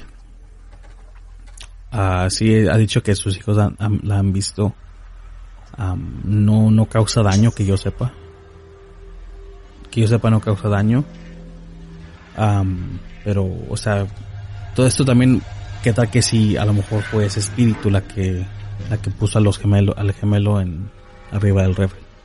Porque creo que eh, cuando nos contó esa anécdota también fue que nos quedamos como que qué raro de que un niño que todavía no puede es- apenas está caminando a lo mejor está encima de un refrigerador o sea cómo llegó ahí y nadie estaba alrededor de este o sea del chamaco para Para subirlo. sí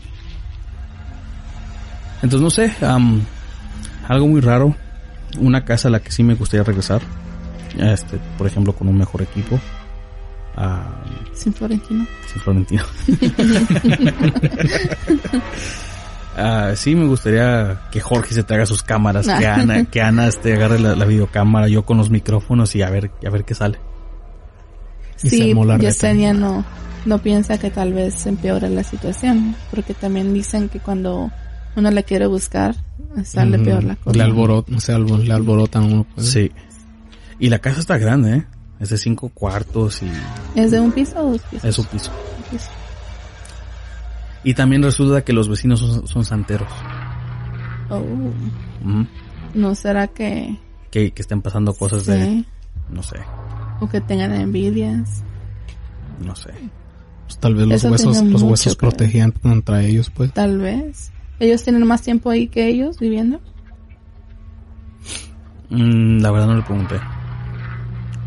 Nomás me dijo que, me dijo, uy, y luego para acabarla, estos vecinos de aquí son santeros. y me quedé como que, ah, no, pues, no le va a ayudar su situación, desafortunadamente. Así que, audiencia, ya saben, a sus comentarios, opiniones, sugerencias, en- Recomendaciones. recomendaciones, lo que ustedes contactos. quieran. Sí, contactos, lo que ustedes piensen que, que puede ser esto. Ah, si, si les gustaría una segunda parte o una continuación, yo les puedo decir que sí va a haber. ¿Cuándo? No sé. Tengo que hablar con el señor Roberto, tengo que hablar con Yesenia, ah, tengo que ponerme de acuerdo aquí con el equipo a ver qué, qué, qué vamos a hacer. Pero de que regresamos, regresamos. Pero por ahorita, así quedan nomás las, anécdotas de la señora Yesenia. Y pues vamos a pasarnos a la sección de los saludos.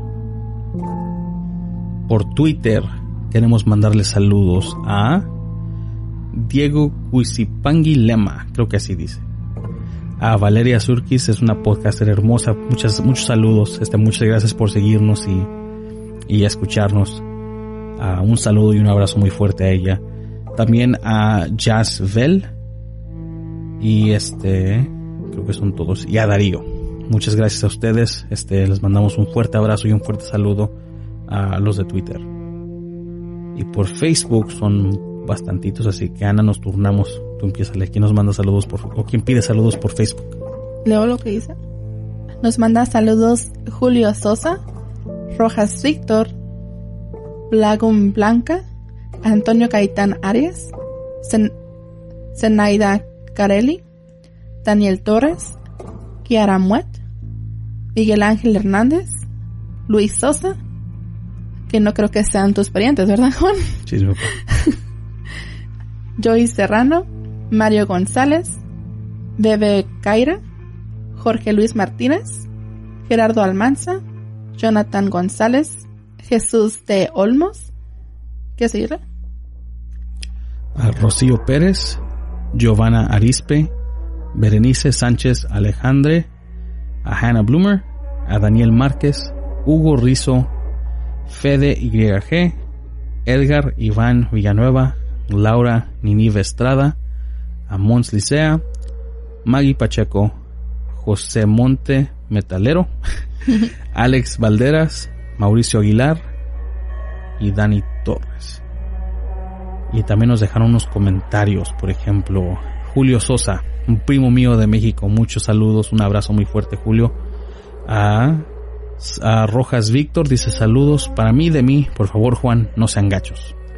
muchos saludos a, a Rojas Víctor y un abrazo. A Senada Carelli dice saludos a todo el equipo. Daniel Torres dice saludos desde El Sabino, Guanajuato. Angie Ramírez dice saludos desde México. Charlie LB dice un saludo Juan. Aún tienes el mismo número, soy el de Butaque. Ya claro, estoy, he estado hablando con él últimamente. Fíjate que, que el ingeniero también diga unos. Cristina Chacón Quintero, saludos desde Pasto, Colombia. Ah, Mayra Villa, ¿quieres ser chida? Quiere participar. Ya le dije yo ¿Quiere que cuando, participar? que cuando hagamos un, un en vivo la vamos a invitar. Ah, ¿Quién más? Roberto Figueroa, Jorge Luis Martínez, saludos desde Manizales, Colombia. Gente de Colombia. Mucha gente de Colombia, saludos a los colombianos. Saludos desde la ciudad Madero, México. A Lilith GP. Sony Toria, saludos. Saludos desde Phoenix, Arizona. Rocío Pérez. Ernie Sánchez Alejandre, saludos desde México. Saludos desde San Luis Río Colorado, Sonora. Andamos parientes o pendientes. dice. Homero García, saludos. Daniel Márquez, saludos desde Mexicali, Baja California. Lucía Macías, que es tu number one fan.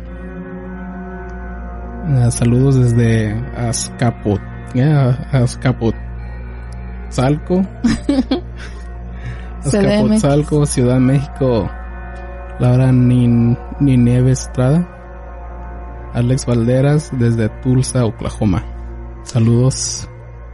Que de por sí me acabo de dar cuenta que este Alex Valderas, Se desde, había participado antes, ¿no? creo que sí, y aparte de eso, Tulsa, Oklahoma, y luego tiene su, su ¿cómo se llama? Su badge, top fan. ¿Sí? Sí, no, No me lo veo. ¿No lo ves sí es cierto, dice Top Fan. Saludos. Muchos saludos a todos ustedes, a la gente de Colombia, a la gente de Perú, Mexicali, Sonora, a todos estos lugares, este, México, aquí en Estados Unidos que nos escuchan también. Un abrazo muy muy fuerte a todos. Este, muchas gracias por, por su, por su paciencia, por este, seguirnos, por esperar hasta lo nuevo que saquemos. Y bueno, muchas gracias a la audiencia otra vez más por escucharnos. Y estuvo con ustedes el ingeniero, Ana y el servidor Juan y que tengan muy buena noche.